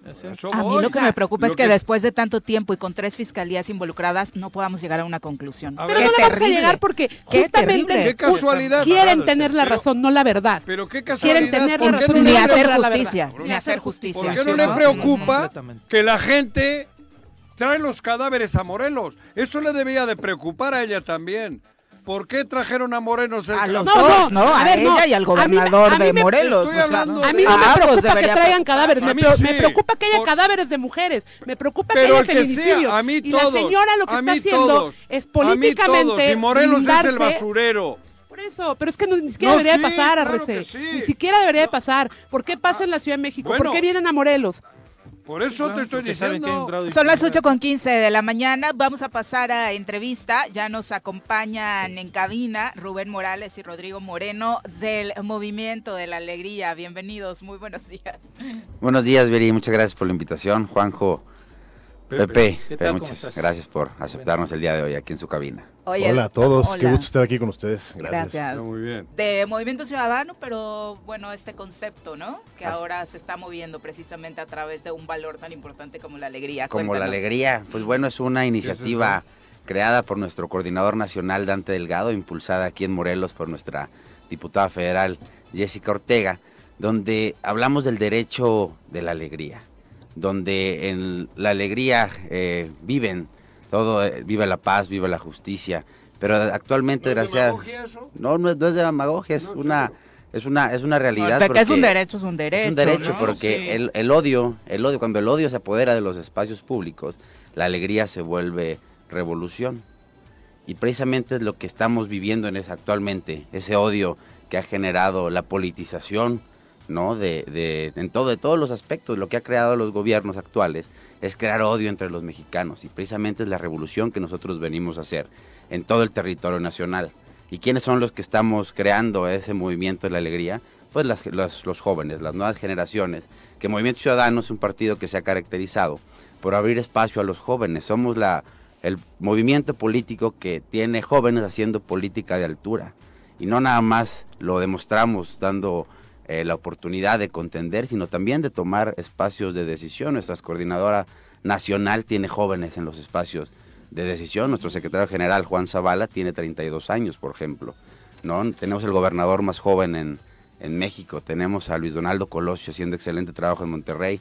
Tenemos a Vivi Ravelo también, eh, presidenta municipal de Campeche. Martínez. Y aquí también estamos una, un grupo y generación de jóvenes que estamos mucho. ya empezando a crear ese movimiento de la alegría. Y pues bueno, ese movimiento lo empezamos el día domingo en el Emiliano Zapata. Voy a El... hablar con la presidenta del partido a ver si me da alegría a mí también, cabrón. No, hombre, claro. Es que es diputada federal y siempre te va a dar alegría. Dale a tu cuerpo persona. alegría, Macarena. Es una gran ¿Cómo te digo? persona, ¿Cómo te digo la alegría que me tiene que dar, Sabes, cabrón? sabes que te quiere y la quiere. No pueden, no pueden acusar, señalar quizá que el, el término de la alegría puede ser demasiado eh, superficial, no con un peso real de sustancia eh, a la gente, a la vida cotidiana de la gente. Eh, Pregunta. Pues bueno, ahorita lo que estamos tratando es devolver esa alegría en la manera de hacer política, ¿no? Porque siempre eh, estos eventos, obviamente, con este género de la alegría, pues es lo que estamos creando, ¿no? Eventos padres donde se escuchan las causas, las ideas también progresistas de Movimiento Ciudadano. En, en este, en estos espacios muy, muy light, por así decirlo, donde tenemos, eh, bueno, van a ir show de payaso, donde van a poder pasar buenos ratos los niños y las niñas que nos acompañen también. Cuauhtémoc Blanco has dicho. No, no, no, no, no, no, eso, no, eso. chistoso. Uno, uno, uno, Chistoso. uno menos hombre. chistoso. que le lleven alegría a la gente. No, hombre, mi Juanjo, cuando la desesperanza crea que la alegría se vuelva una aspiración. Y si llevamos a ese personaje va a ser el movimiento de la tristeza y la desesperanza. La frustración. La frustración y el enojo. Claro. ¿no? Déjame interrumpir tantito para... No, no es demagogia, es... Te voy a decir que sí es, es dos cosas. Una es un cambio de chip, ¿no? Nosotros no queremos hacer política barata como agarrarse de un tema tan importante como un feminicidio para ma- llamar la atención en un estado, ¿no? Como lo que está haciendo la señora Sheinbaum. Nosotros lo que queremos hacer es una excusa para poder acercarnos a las comunidades, a empezar a generar un vínculo de confianza y empezar a trabajar. Porque de esas comunidades es de donde tenemos que sacar nosotros nuestro proyecto político. Hace rato yo escuchaba a Mirel en la entrevista eh, con el señor Hugo Eric, y Mirel decía, es que una plataforma hay que trabajarla, ¿no? Y precisamente nosotros lo que tenemos es una plataforma que viene a nivel nacional que tenemos que aterrizar en Morelos. ¿Cómo la aterrizamos? Con un movimiento de alegría. Vamos a llevar nosotros risas, vamos a llevar un buen momento con las comunidades para que en ese espacio podamos empezar a construir. Y la idea es la idea. y lo- y la idea es ir a todos los municipios del estado. No, generalmente los partidos políticos, ¿no? Se centran en los lugares de mayor votación y nosotros vamos a ir desde el día de hoy nos toca Cuernavaca, mañana vamos a Zacualpan de Amilpas, ¿no? Después el, el viernes vamos a Jutepec, después nos vamos a Tetela del Volcán y esa es la idea de descentralizar la política que se hace a otros institutos. Bueno, si se puede entrar, ¿no? Ahorita, Sí, ahorita- la gente ahorita- está bien. La gente está bien. la ahorita es el alcalde. Que Que ya no es alcalde. que ya no que es sigue alcalde. siendo alcalde, digo, Dale renunció de manera cabrón. que se le complicó porque Pues- le encontraron unos pesos. ¿eh? Pues bueno, en el, en el, en el video del, de, de la patrulla no se veía mucha alegría en él. Sí. ¿Qué, qué el, el grueso del programa de estos eventos cuál es? El programa, pues bueno, la idea es dar el mensaje, hacer ese vínculo con la gente, de que se empieza a notar eh, que Movimiento Ciudadano somos un movimiento político, porque no somos un partido, que está eh, acercándose a las comunidades también, a través de la alegría, ver cuáles son las necesidades principales, ¿no? Y que la gente empiece a confiar nuevamente en los institutos políticos. Claro que llevamos abriendo nuestra nuestra Si nuestra te falta canción. coreógrafo. Está Mirel, se ha hecho un bailecito Mirel también. No, no, no, para no, no, no, no, no, no, no, para nada. Tenemos que Oye, bailar no, voy a, voy a meter mi cuchara. o sea, Agarradito. ¿Eh? Voy a meter mi cuchara porque pues, Sí, no. colaborando, ¿no? Porque me tocó colaborar ¿A hoy.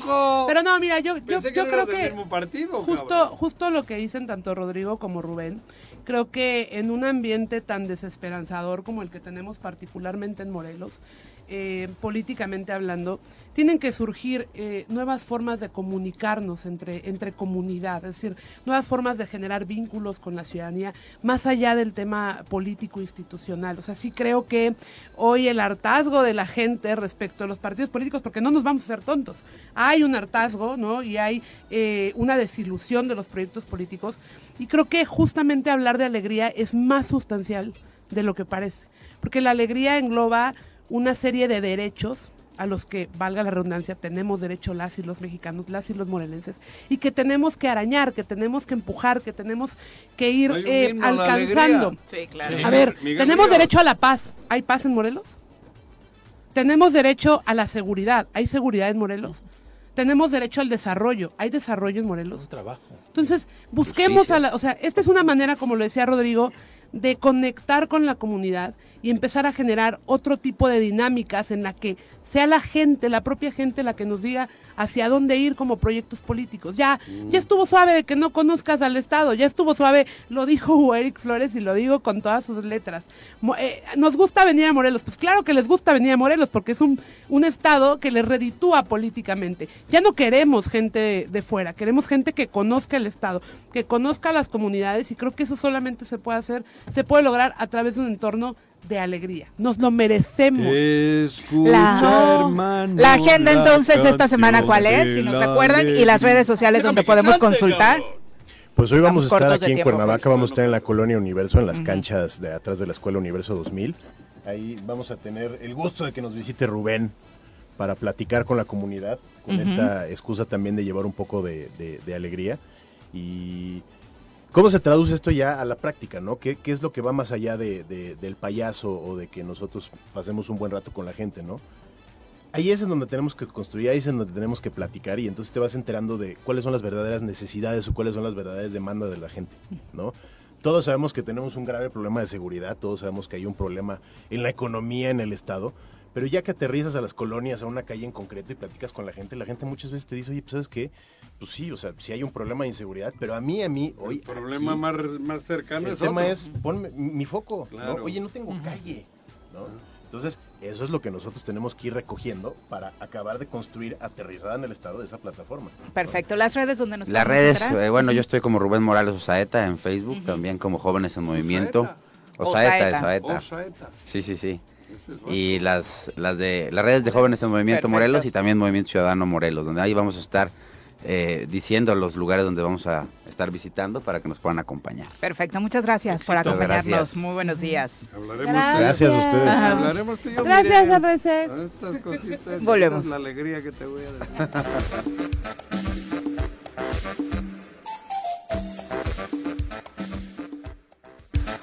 8 con 27 de la mañana, gracias por continuar con nosotros. Bueno, ya salió Juanji de cabina, pero su campaña para ¿Sigue? alcalde está rompiendo las redes sociales del Uy. Zoro Matutino. Que lo pongan en encuestas.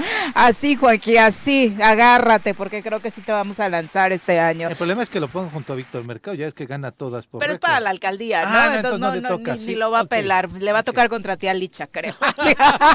que ponga su marisquería, Juanji, de una vez su hostería. Hostería Juanji. 8 con 27, vamos si le parece hablar de ciencia. Todos los casos que la ciencia y la medicina no pueden explicar, la doctora Brenda Valderrama nos los va a contar. Recibimos en cabina a nuestra experta de cabecera, la doctora Brenda Valderrama. Bienvenida. Doctora, ¿cómo te va? Muy buenos días. Hola, muy buenos días, Viri. ¿Qué tal, Pepe, doctora? Bienvenida. Hola, Muy buenos bien, días. El- déjenme contarles que eh, vamos a conectar dos temas que han estado en la opinión pública últimamente y que, que me quisiera este, ver cómo se enlazan. Uno tiene que ver con el tema de integridad científica. Eh, hemos escu- escuchado mucho el, el caso del plagio de la ministra Esquivel. Eh, ya su respuesta política es tema de otra mesa. Lo que sí podemos decir es que eh, eh, este tipo de, de acciones eh, son más fáciles de solventar ahora que se manejan documentos digitales. De hecho, ya hay procedimientos desde hace años en los cuales todas las tesis tienen que pasar por, por un detector de plagio. Que Hay, ciert- hay Turnitin, hay diferentes softwares que sirven para detectar plagio y entonces lo que se... eh, hay un, de hecho, hay una normatividad que dice que se puede aceptar hasta el 15% de citas textuales en un texto. Cualquiera, el 85 tiene que ser original. Claro. Y eso me parece un, un, digamos, Parámetro, una proporción razonable. sí. En el caso de la ministra Esquivel, pues en esas épocas se mecanografiaba, no había forma de cruzar digitalmente y pues tendrán que pagar las consecuencias por su, por su mala acción, eh, de una forma o de otra. Pero tenemos ahora un reto adicional que tiene que ver con la inteligencia artificial. Todos estamos ya inmersos en la inteligencia artificial, aunque no nos demos cuenta. Seguramente ustedes han, se han dado cuenta que su perfil de Netflix eh, es diferente del perfil de Netflix de otras personas. Y eso tiene que ver porque se aplican algoritmos de inteligencia artificial. Cuando uno abre un perfil, pues va seleccionando las películas que a uno le gustan. Y eh, con ese conocimiento, el robot, que es un robot un algoritmo que está atrás de Netflix, dice, ah, a Pepe le gustan las de, por decirte algo, Suspenso. de suspenso, ¿no? Como a mi mamá. Mi mamá solo le salen cosas de muertos. A mí también. De zombies. de zombies. suspenso es uno y muerte, este, No, así como de, de, de thrillers, ¿no? De, de- Sí, sí, sí. Eso. Eh, eh, y, y eso pasa con todos nosotros, inclusive cuando un, un Netflix es familiar y tienen diferentes gustos, en Netflix se, se confunde. Ok. Sí, puedes Pero llegar te das cuenta cuando alguien se mete a tu perfil, eso está padrísimo, porque yo así, ¿por qué me están ¿Por recomendando me están narcoseries? ¿Quién se metió, no? Exactamente. Si no he visto ninguna. Bueno, pues eh, eh, lo mismo sucede con redes sociales, sobre todo con Facebook, que selecciona Spotify también. con Spotify. Sí. Sí. entonces nosotros estamos inmersos en inteligencia artificial, la entendamos o no la entendamos. Ahora, el gran asunto viene porque eh, eh, con el tema de integridad científica, porque hace po- poco tiempo, unos tres meses, surge un nuevo, una nueva aplicación que se llama ChatGPT. ChatGPT es un robot que está entrenado para editar textos. Sí. Y es un robot que es impresionante. Maravilloso. Maravilloso. ¿Ya lo he visto, he hecho algunos ejercicios. y Sí, yo recién son- empecé a tener contacto con esto y sí, es impresionante. Yo hice un ejercicio donde le puse el tema de tesis, una tesis que dirigí de doctorado, le puse la pregunta de la tesis y, y era una pregunta de bioquímica y me la respondió muy de manera muy interesante porque le, pre- le pedí el mecanismo de reacción de una enzima con ciertas características y me dio un mecanismo de reacción que era químicamente correcto pero no existe. Wow. Ajá, pero era químicamente correcto, o sea, el razonamiento químico era, era el, el- el esperado. Lo que pasa es que esa combinación de factores no existe en la naturaleza y por eso te das cuenta que no es, no es, no es real. pero, pero, pero cada uno de los pasos que proponía eran químicamente correctos. Entonces, el- nuestro reto ahora es cómo le hacemos para, eh, digamos, para dar el volantazo de cómo venimos enseñando, cómo venimos haciendo la docencia, porque para nosotros el tema de la lectura de comprensión, de la redacción de textos eh, es, es- y de la exposición es parte fundamental del proceso docente, sobre todo en posgrado. Y ahora resulta que, que- que se pueden desarrollar estos textos a partir de inteligencia artificial. Y la, la gran eh, pregunta es, ¿estos textos son originales o no? Porque si tú los sometes a un, a un eh, em, Al escáner. al, al escáner, sí, al, al-. Turnitin, te va a decir que son originales. Claro, lo son. Pero no fueron creados por una persona, sino por un robot. ¿Qué tal? Qué loco, ¿no? Qué loco. Entonces, hay dos casos ya bien interesantes. Uno es un robot, un, un algoritmo que ganó un juicio como abogado. Armó la argumentación del juicio y ganó el juicio. ¿Cómo crees? En estos Órale. juicios escritos, obviamente los... Sí, sí, sí. Bueno, la argumentación no significa que haya ido el robot a presentar Sí, el claro, caso, ¿no? sí, sí. Pero la argumentación la Fue creada con por un él. chatbot- un chat de inteligencia artificial. Y otro, un artículo científico que se acaba de publicar donde es una autora y el robot. Y así vienen, en lo- así vienen. en- Jun- trabajaron juntos. los dos. Inclusive hicieron un ejercicio donde generaron resúmenes de trabajos por inteligencia artificial y los mandaron y todos pasaron. Wow. Y luego los retiraron y les dijeron aguas, porque estos se generan por inteligencia artificial.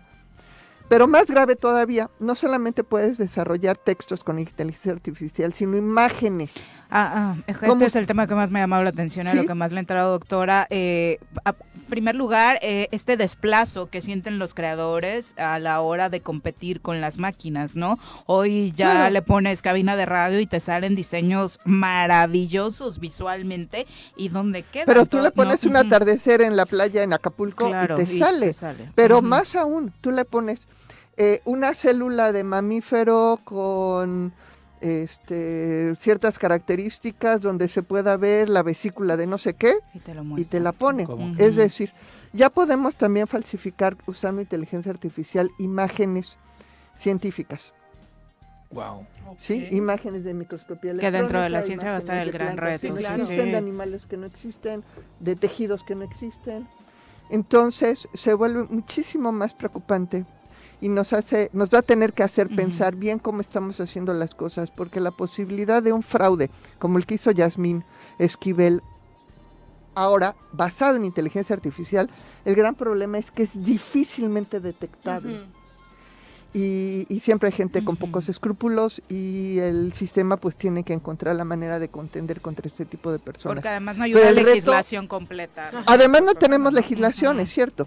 Y no es la UNAM, o sea, no hay legislación en el mundo. La, la, la UNESCO está justo revisando ahorita los criterios éticos para el uso de inteligencia artificial en educación. Pero me temo que van tarde. Mm, Muy. Van muy, muy lentos. Esto nos va a rebasar por el acotamiento en cuestión de, de semanas o meses. Entonces, eh, eh, mi recomendación como docentes, como maestros, es que, que vuelvan a los exámenes orales. Es que aparte, doctora, Sí, no esto otra. que La hablas... revolución de los alumnos ahorita. Es que ¿eh? el desarrollo de la No, humanidad no está basado precisamente en la Claro, en el complejidad del desarrollo de nuestro Y no hay lenguaje. O y no sea, hay ningún problema. Qué bueno, como mm, herramienta. claro. Y como herramienta tenemos que sacarle el máximo provecho que podamos.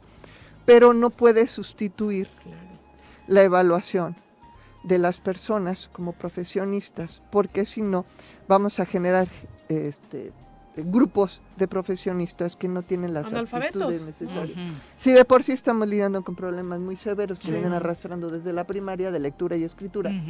Ahora, imagínate que además les des las herramientas donde te, te puedan este, realmente falsificar. Para el la que gravedad de, una de que estén en la ciencia, por ejemplo. No, en cualquier O en temas que tengan que ver con la vida humana. En Incluso. periodismo. Qué difícil. Sí, sí, sí. En Sí, periodismo. sí, por supuesto, pero Sí. digamos que tiene como su complejidad, porque al final yo no me imagino un doctor titulado, una doctora titulada, un médico, perdón, no médica, titulados de esta forma que no sepan ni siquiera cómo manipular el cuerpo humano, ¿no? En No, bueno, realidad. esto es diferente porque eso sí es muy humano, eso tiene que ver con las habilidades motoras. Es- tiene que ver más con la investigación científica, con la generación de textos, con la generación de documentos.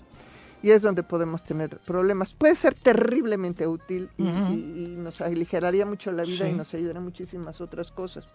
Pero en el, en el ámbito docente sí es un reto muy grande de cómo evaluamos a los alumnos que no sea únicamente a través de textos, ante la imposibilidad real de asegurarnos que el texto es original. Sí, porque de pronto nos están enfocando ahora mismo a las creaciones lindas, a las Sí. maravillosas. Estamos Claro. hablando de las imágenes que usamos a través de aplicaciones, Sí. donde nos vuelven superheroínas, superhéroes. Sí. Ayer justo escuchaba una creación de un compositor, cantautor, Jorge Drexler, eh, uruguayo, que tiene una aplicación donde cada uno de nosotros puede entrar y dependiendo la palabra que elijas, creas una canción diferente. Y, ¿no? O sea, y se vuelve un universo dentro de una canción. Entras a la aplicación, es una canción, tú modificas dos o tres palabras y es prácticamente imposible que hagamos en el mundo una canción igual a partir de esta. Claro, la complejidad es hizo, ¿no? enorme y eso es velocísima. Aquí el asunto es quién es el autor. Exacto. Sí. ¿Sí? ¿Quién es el autor? Jorge ¿Viri? Drexler en autoría con Viri Arias. El autor con Viri. O, o el, o el ¿No? robot que está atrás. claro. En Pero es, es maravilloso escucharla, ¿no? O sea, realmente son cosas que, que te nutren de alguna u otra forma el alma, que de alguna u otra forma... Por ejemplo, acabo de ver un- uno de, un gat- de unos gatitos que hicieron gatitos con diferentes nacionalidades. ¿sí? Y el gatito de México eh, eh, Ah, sí, lo vi, sí, lo vi. sí, trae sí. un sombrero que no- raro, Sí, pero sí. se parece a Pancho Villa, pero en realidad es una hembra porque es de tres colores. Y ya están las creaciones de los estados de la República, Y también, ¿no? eh, sí, También está. o sea, todo sí. eso también puedes generar imágenes y también va a ser una competencia tremenda para nuestros artistas plásticos. Sí, sí, sí, sin Sí, duda. pues. Sí, claro. Pero para todos, ¿eh? No, yo, yo lo que decía es que en esta aplicación, de hecho vi un tutorial en donde te recomendaban utilizar esta aplicación eh, que mencionabas. ChatGPT. eh. Y a partir de ahí, el texto que saques junto con la máquina y tú lo puedes vender en otras plataformas y te lo y empiezas a generar lana. Claro, Ah, está ¿por qué cañón. no? Es tuyo, Sí, es, es inédito, pero no es original. Sí. Esa es la paradoja. Y pues no sé cómo le vamos a hacer. Yo, bueno, nosotros tenemos un sistema de posgrado en el cual hay mentorías. O sea, cada estudiante tiene un mentor y el mentor está con esta persona. Tiempo completo, todos los días y va viendo el- la evolución de su trabajo y podría detectar fraude. Pero me imagino a maestros que tienen grupos de 50, No, hombre. no hay manera, sí. No hay manera. A ver cómo nos viene. Qué interesante, Sí. qué Buenísimo. interesante de verdad. Y ya, no es que allá vamos, es que ya estamos Ya ahí, estamos ¿no? Muy buenos días, son las 8.39, Que volvemos. estén muy bien. Igualmente. 8 con 44 de la mañana, vamos a nuestra clase de feminismo. Lo vamos a tirar. todo lo que necesitas saber sobre feminismo para que caiga el patriarcado. Con Nat Carranco. ¿Cómo te va, Nat? Muy buenos días. Muy buenos días, Viri, Pepe, Mirela. Hola. Mirela. Eh, ¿Por qué con ese tono anglo? no sé, ¿No? se me ¿Así? antojó, me salió. Mirela. Por- international. por- porque su nombre es muy así, ¿no? Como muy Mirela. Pues el día de hoy estamos aquí. Fíjate, yo quería seguir con mi, con mi diccionario, Ajá. pero pues sesión 53. Ah, Bizarrap Shakira. Pues sí. O sea, uno no puede abstenerse. Bienvenida, Nat. Uno no Con puede irse por la vida sin hablar de ese tema porque además el feminismo estuvo presente en todas las discusiones de redes sociales. Que qué belleza. Que hizo tendencia a hablar de feminismo y sororidad. O sea, me parece lo más rescatable de todo. Sí, es rescatable, pero también ya chole que de todo tengan la culpa las feministas, Sí, ¿no? O que quieran, o a mí, a mí lo que me parece es que a todo mundo le tengamos que estar, un- bueno, que a las mujeres les exijamos ser feministas. Y a mí me parece que ese, ese es un punto de los que traigo. Es, es como, ¿qué es lo que nos ha dado el tema de Shakira y Piqué con la canción de la sesión 53 con Bizarra? Porque ya, tre- ya teníamos otras dos canciones anteriores. A mí me parece muy evidente que cada una de las canciones está reflejando una etapa del duelo y esta etapa es la etapa de la ira, ¿no? Entonces va a llegar un momento en donde ya va a disminuir, ya dijo todo lo que tenía que decir y seguirá componiendo otro tipo de canciones para otro tipo de personas y muy bien mi Chakis. Cada quien se desahoga como puede y como quiere. Pero sí me parece importante poner sobre la mesa algunos temas que salieron justamente de este tema, pero vinculadas al feminismo, como la sororidad, como el tenemos que caernos bien y cuidarnos entre todas aunque nos maltraten, o incluso la respuesta que tiene Piqué a la canción, que me parece boba. Ay, no, es que O tiene sea, 14 años, Piqué. Sí, o porque si te están diciendo, me cambiaste por un Casio y te pones un Casio, es, es como, se ah, los sí, regalas cierto, a todos- ah, sí, se cierto, los regalas a sí, todos sí, cambió un Ferrari ¿no? por Sí. un Casio y es como, o sea, chavo, defiéndete y defienda la Pero además, tuya, ella ¿no? facturando y él gastando dinero él para gastando. comprobar, ¿no? Y No. las acciones de Casio Bro, cayendo a ¿cómo partir de esa mención, aparte. Además, así como de no me ayudes, compadre, no me menciones, no me compres, no me regales, porque justamente una de las cosas que también se puso sobre la mesa es el tema de la fidelidad en un sentido como de diferencias entre hombres y mujeres, ¿no? ¿Qué- ¿Cómo, cómo le exiges y cómo vives el- la fidelidad y el desamor? Y esas cosas particularmente son diferencia, hay diferencias de género. Entonces, de repente las mujeres, eh, cuando nos, nos ponen el cuerno, lo que esperan es que lloremos por los rincones y que cuidemos a los hijos de que no nos vean llorar y de que no digamos nada, porque eh, generalmente pues a las mujeres nos tocó esa cruz y esa cruz hay que vivirla, padecerla, cargarla y morir con ella. A los hombres no, a los hombres se les permite otro tipo de reacciones ante la infidelidad, especialmente vinculadas a uno de los pocos sentimientos y emociones que se les permite a los hombres, que es la ira. Entonces, cuando un hombre se siente traicionado eh, y que le pusieron los cuernos, que le fueron infiel, su primer reacción es el enojo y tiene dos momentos, ¿no? La primera vinculada al alcohol.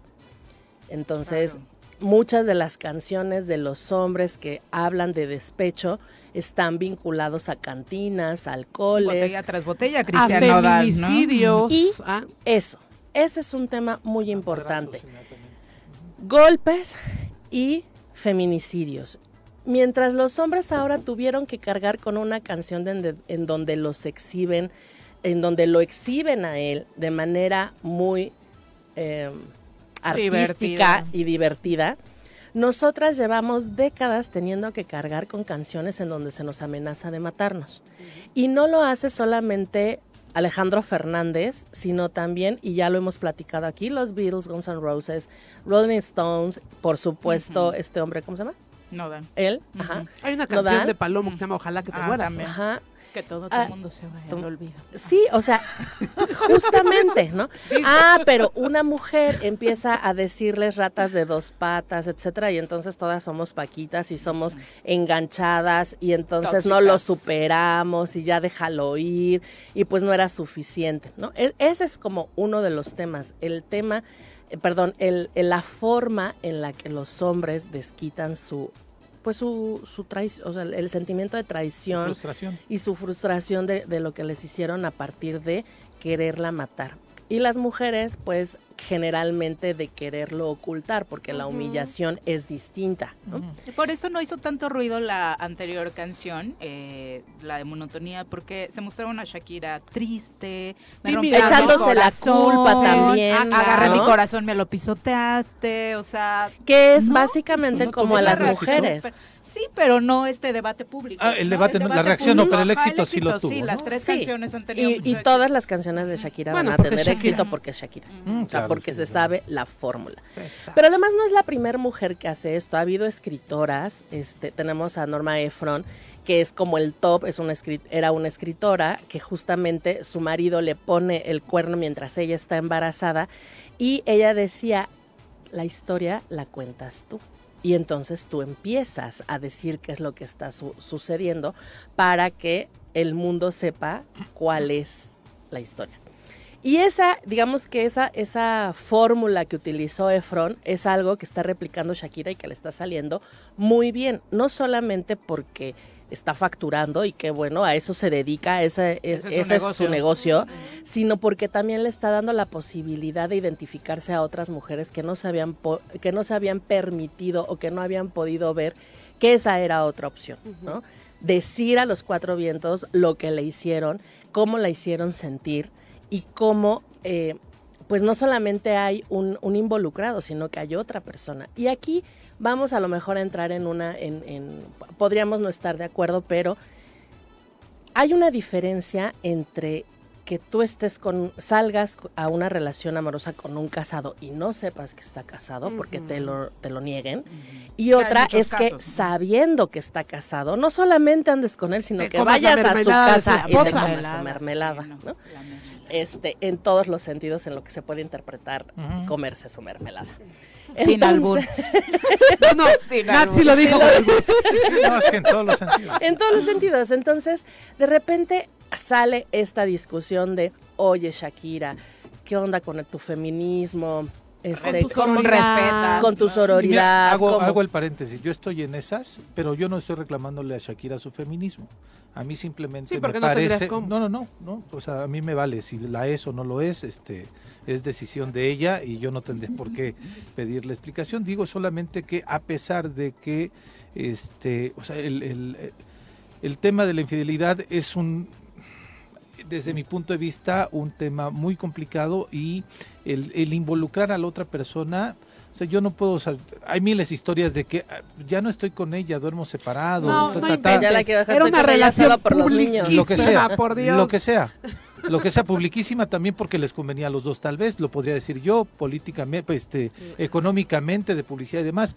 O sea, yo lo único que digo es, creo que no era, no sé si lo La más forma. adecuado, ¿no? Amigos, Quizá rompan el pacto, Porque ¿eh? además dicen, porque además el rollo de, es menor que yo, ¿a razón de qué? ¿No? O sea, entiendo su dolor, pero que diga que la otra chica es menor que ella en calidad moral, de cuerpo, intelectual, no sé, Sí, lo yo que creo sea. que hay- Esa es la única y- parte y que yo, pero la creo que rola la va- discusión y el y el y el debate está en muchos sentidos con ese tema. Yo en, el- en el que me quiero centrar es en el en la exigencia de que todas debemos de actuar como feministas. Ah, Sh- Shakira jamás ha dicho que es feminista. Jamás se ha pronunciado, no es Mon Laferte. ¿No? Y no entonces, fuerza. y además, aunque así fuera, habemos miles de feministas que no hacemos las cosas que esperan que hagan las feministas. Y las feministas, o muchas feministas, por lo menos ese es mi feminismo, no andamos exigiéndole a la a blancura o, o- o pureza, mejor, Pureza, no blancura, pureza a todas las mujeres para que cumplan con el feminismo. Las mujeres tenemos el derecho a hacer lo que se nos venga en gana, incluso salir con un casado y meterte en una relación donde hay una familia que se, que se puede caer, que puede ser tu responsabilidad o no, ¿no? Porque no sabemos lo que realmente pasa en esa relación, sino que solamente sabemos lo que ellos quieren que sepamos. Pero el, el hecho de que haya un dedo fulminante señalador de feministas diciendo, eres mala feminista, eres mala feminista, tú como feminista no deberías de estar Sí, siendo, claro. y tienes que ser sorora, y que de repente también la sororidad se está malentendiendo. Eh, en un sentido de todas nos queremos, todas somos amigas y, y cualquier crítica que hagas ante otra, hacia otra mujer, entonces ya no es feminista y es no. La sororidad surge de la necesidad de hacer pactos entre mujeres Claro. de manera política para difundir el feminismo y para defender los la derechos de las mujeres. Y de repente pareciera, y no solamente en el tema de Shakira, sino en otros, como la violencia política, en donde si tú dices que esa mujer es, por ejemplo, eh, corrupta, entonces ya no eres sorora y entonces ya no como te dices feminista cuando pues estás haciendo una descripción Cuando la mujer o va la- corriendo con el botín con el en la dinero mano. O la misma Dios. política O sea, acusa en violencia de género por Exacto. decirle Y- corrupta y- cuando no tiene absolutamente nada que Así- ver con y la ese ¿no? caso, ese caso lo vimos hace poco con la que va para candidata a eh, gobernadora en el Estado de México, Delfina. con Delfina, en donde el Tribunal Electoral le dice, momento, esto no es violencia de género, esto es casi que una denuncia de que algo estás Sí, claro. haciendo mal, de un delito, y no puedes decir que solo porque una mujer o un hombre están diciéndote que eres corrupta, entonces ya es violencia de género o falta de sororidad. Y para cerrar un poco el tema, porque se podría, o sea, hay miles de temas que eh, que Llevamos podemos- días, ¿no? En, en este debate. Una semana ya, ¿no? es el esta parte del amor romántico en donde creen que uno va a ser feliz para siempre y que va a vivir con él toda su vida y que todos se van a amar y van a ser la familia perfecta porque parecía que esa era la familia perfecta, niños hermosos, dos exitosos, una guapísima, el otro pues al parecer también consideran que es guapo y, y exitoso en el ámbito en donde él se desarrolla. Pero la realidad es que justo el amor romántico nos ha jodido la vida, a, especialmente a las mujeres, pero también a los hombres. Nos y, y de repente este amor romántico hace que Shakira incluso haga cosas que hacemos muchas mujeres, ¿no? Cruzar el océano para seguir y apoyar a la pareja, poniendo a un lado nuestra vida, haciéndonos cargo eh, prácticamente de la, de la, de la, De la del bienestar de de, la la familia de manera única. abandonando de cierta forma Cre- durante un largo claro, periodo tu, tu tarea, tu, tare- ¿no? tu- tu trabajo, creyendo que por ser guapa, sexy, famosa y millonaria no te van a lastimar. Y entonces porque hu- hubo cuando se supo de este tema hubo mucha gente que decía uy si ella que está guapa y es millonaria le hacen eso ahora imagínate Nos una co- esperamos, ¿no? como Claro. si una no mereciera la lealtad le- eh, una relación buena una familia bonita porque es fea o porque no cumple con los parámetros de, de lo bonito y lo exitoso a nivel De la mundial, sociedad. ¿no? Ujú. Entonces hay una gran cantidad de cosas en medio, pero lo que más agradezco en, en estas circunstancias es la posibilidad de poner sobre la mesa una gran cantidad de temas de los que no se hablan y que gracias a este tipo de, de, de- de cosas, gracias eventos. a este tipo de canciones, sale a la luz muchas cosas. Cierro para decir que el, el video de Paquita la del barrio me dio vida. La solidaridad de Paquita ayer con Shakira fue- Sí, No, o sea, no, no, una belleza, es, ¿no? es como el ícono en México de las Sí. mujeres que atacan a los hombres que son infieles. Sale a decirle, Shakira, no estás sola. Digo, igual a lo mejor Shakira ni sabe que existe, Sí, ¿no? sí. Pero Pero, estoy. pero Seguro los memes, sabe, los claro. memes ah, daban justamente ese tipo de, de, de- de- era Shakira, pero se convirtió en Paquita. Y muchos eh, peyorativamente Claro, porque, ¿no? porque Claro. cuando te O dicen sea, que te pareces a Paquita, Claro, nunca es parece- para, ah, siempre va a ser un insulto, ¿no? Y ella y dijo, no te preocupes, aquí está mi canción, también te la ofrezco y regálale unas rodilleras. ¿no? Yo creo que esta, esta canción nos ha permitido a muchas mujeres identificar que hay otras formas de vivir un duelo y que todas son buenas, cada quien tiene las suyas. Claro que lo que uno nunca va a apoyar pues es que haya formas violentas. Y no estoy diciendo que la canción de Shakira sea violenta, digo, estoy diciendo que justo si traspasa ya esta, estas formas artísticas u otras que hay, pues entonces ya, ya estaríamos hablando de otra cosa. Afortunadamente creo, aunque la infidelidad es un acto de violencia también, de violencia psicológica, eh, esa sí es violencia. El hecho de que le cantes una canción de despecho, pues es una de las formas que tenemos todas las personas de sacar ese dolor que podemos Y traer. creo que también es como un ejemplo de que las mujeres tenemos una voz y la podemos usar para lo que queramos. También ese es un debate que hubo mucho en redes.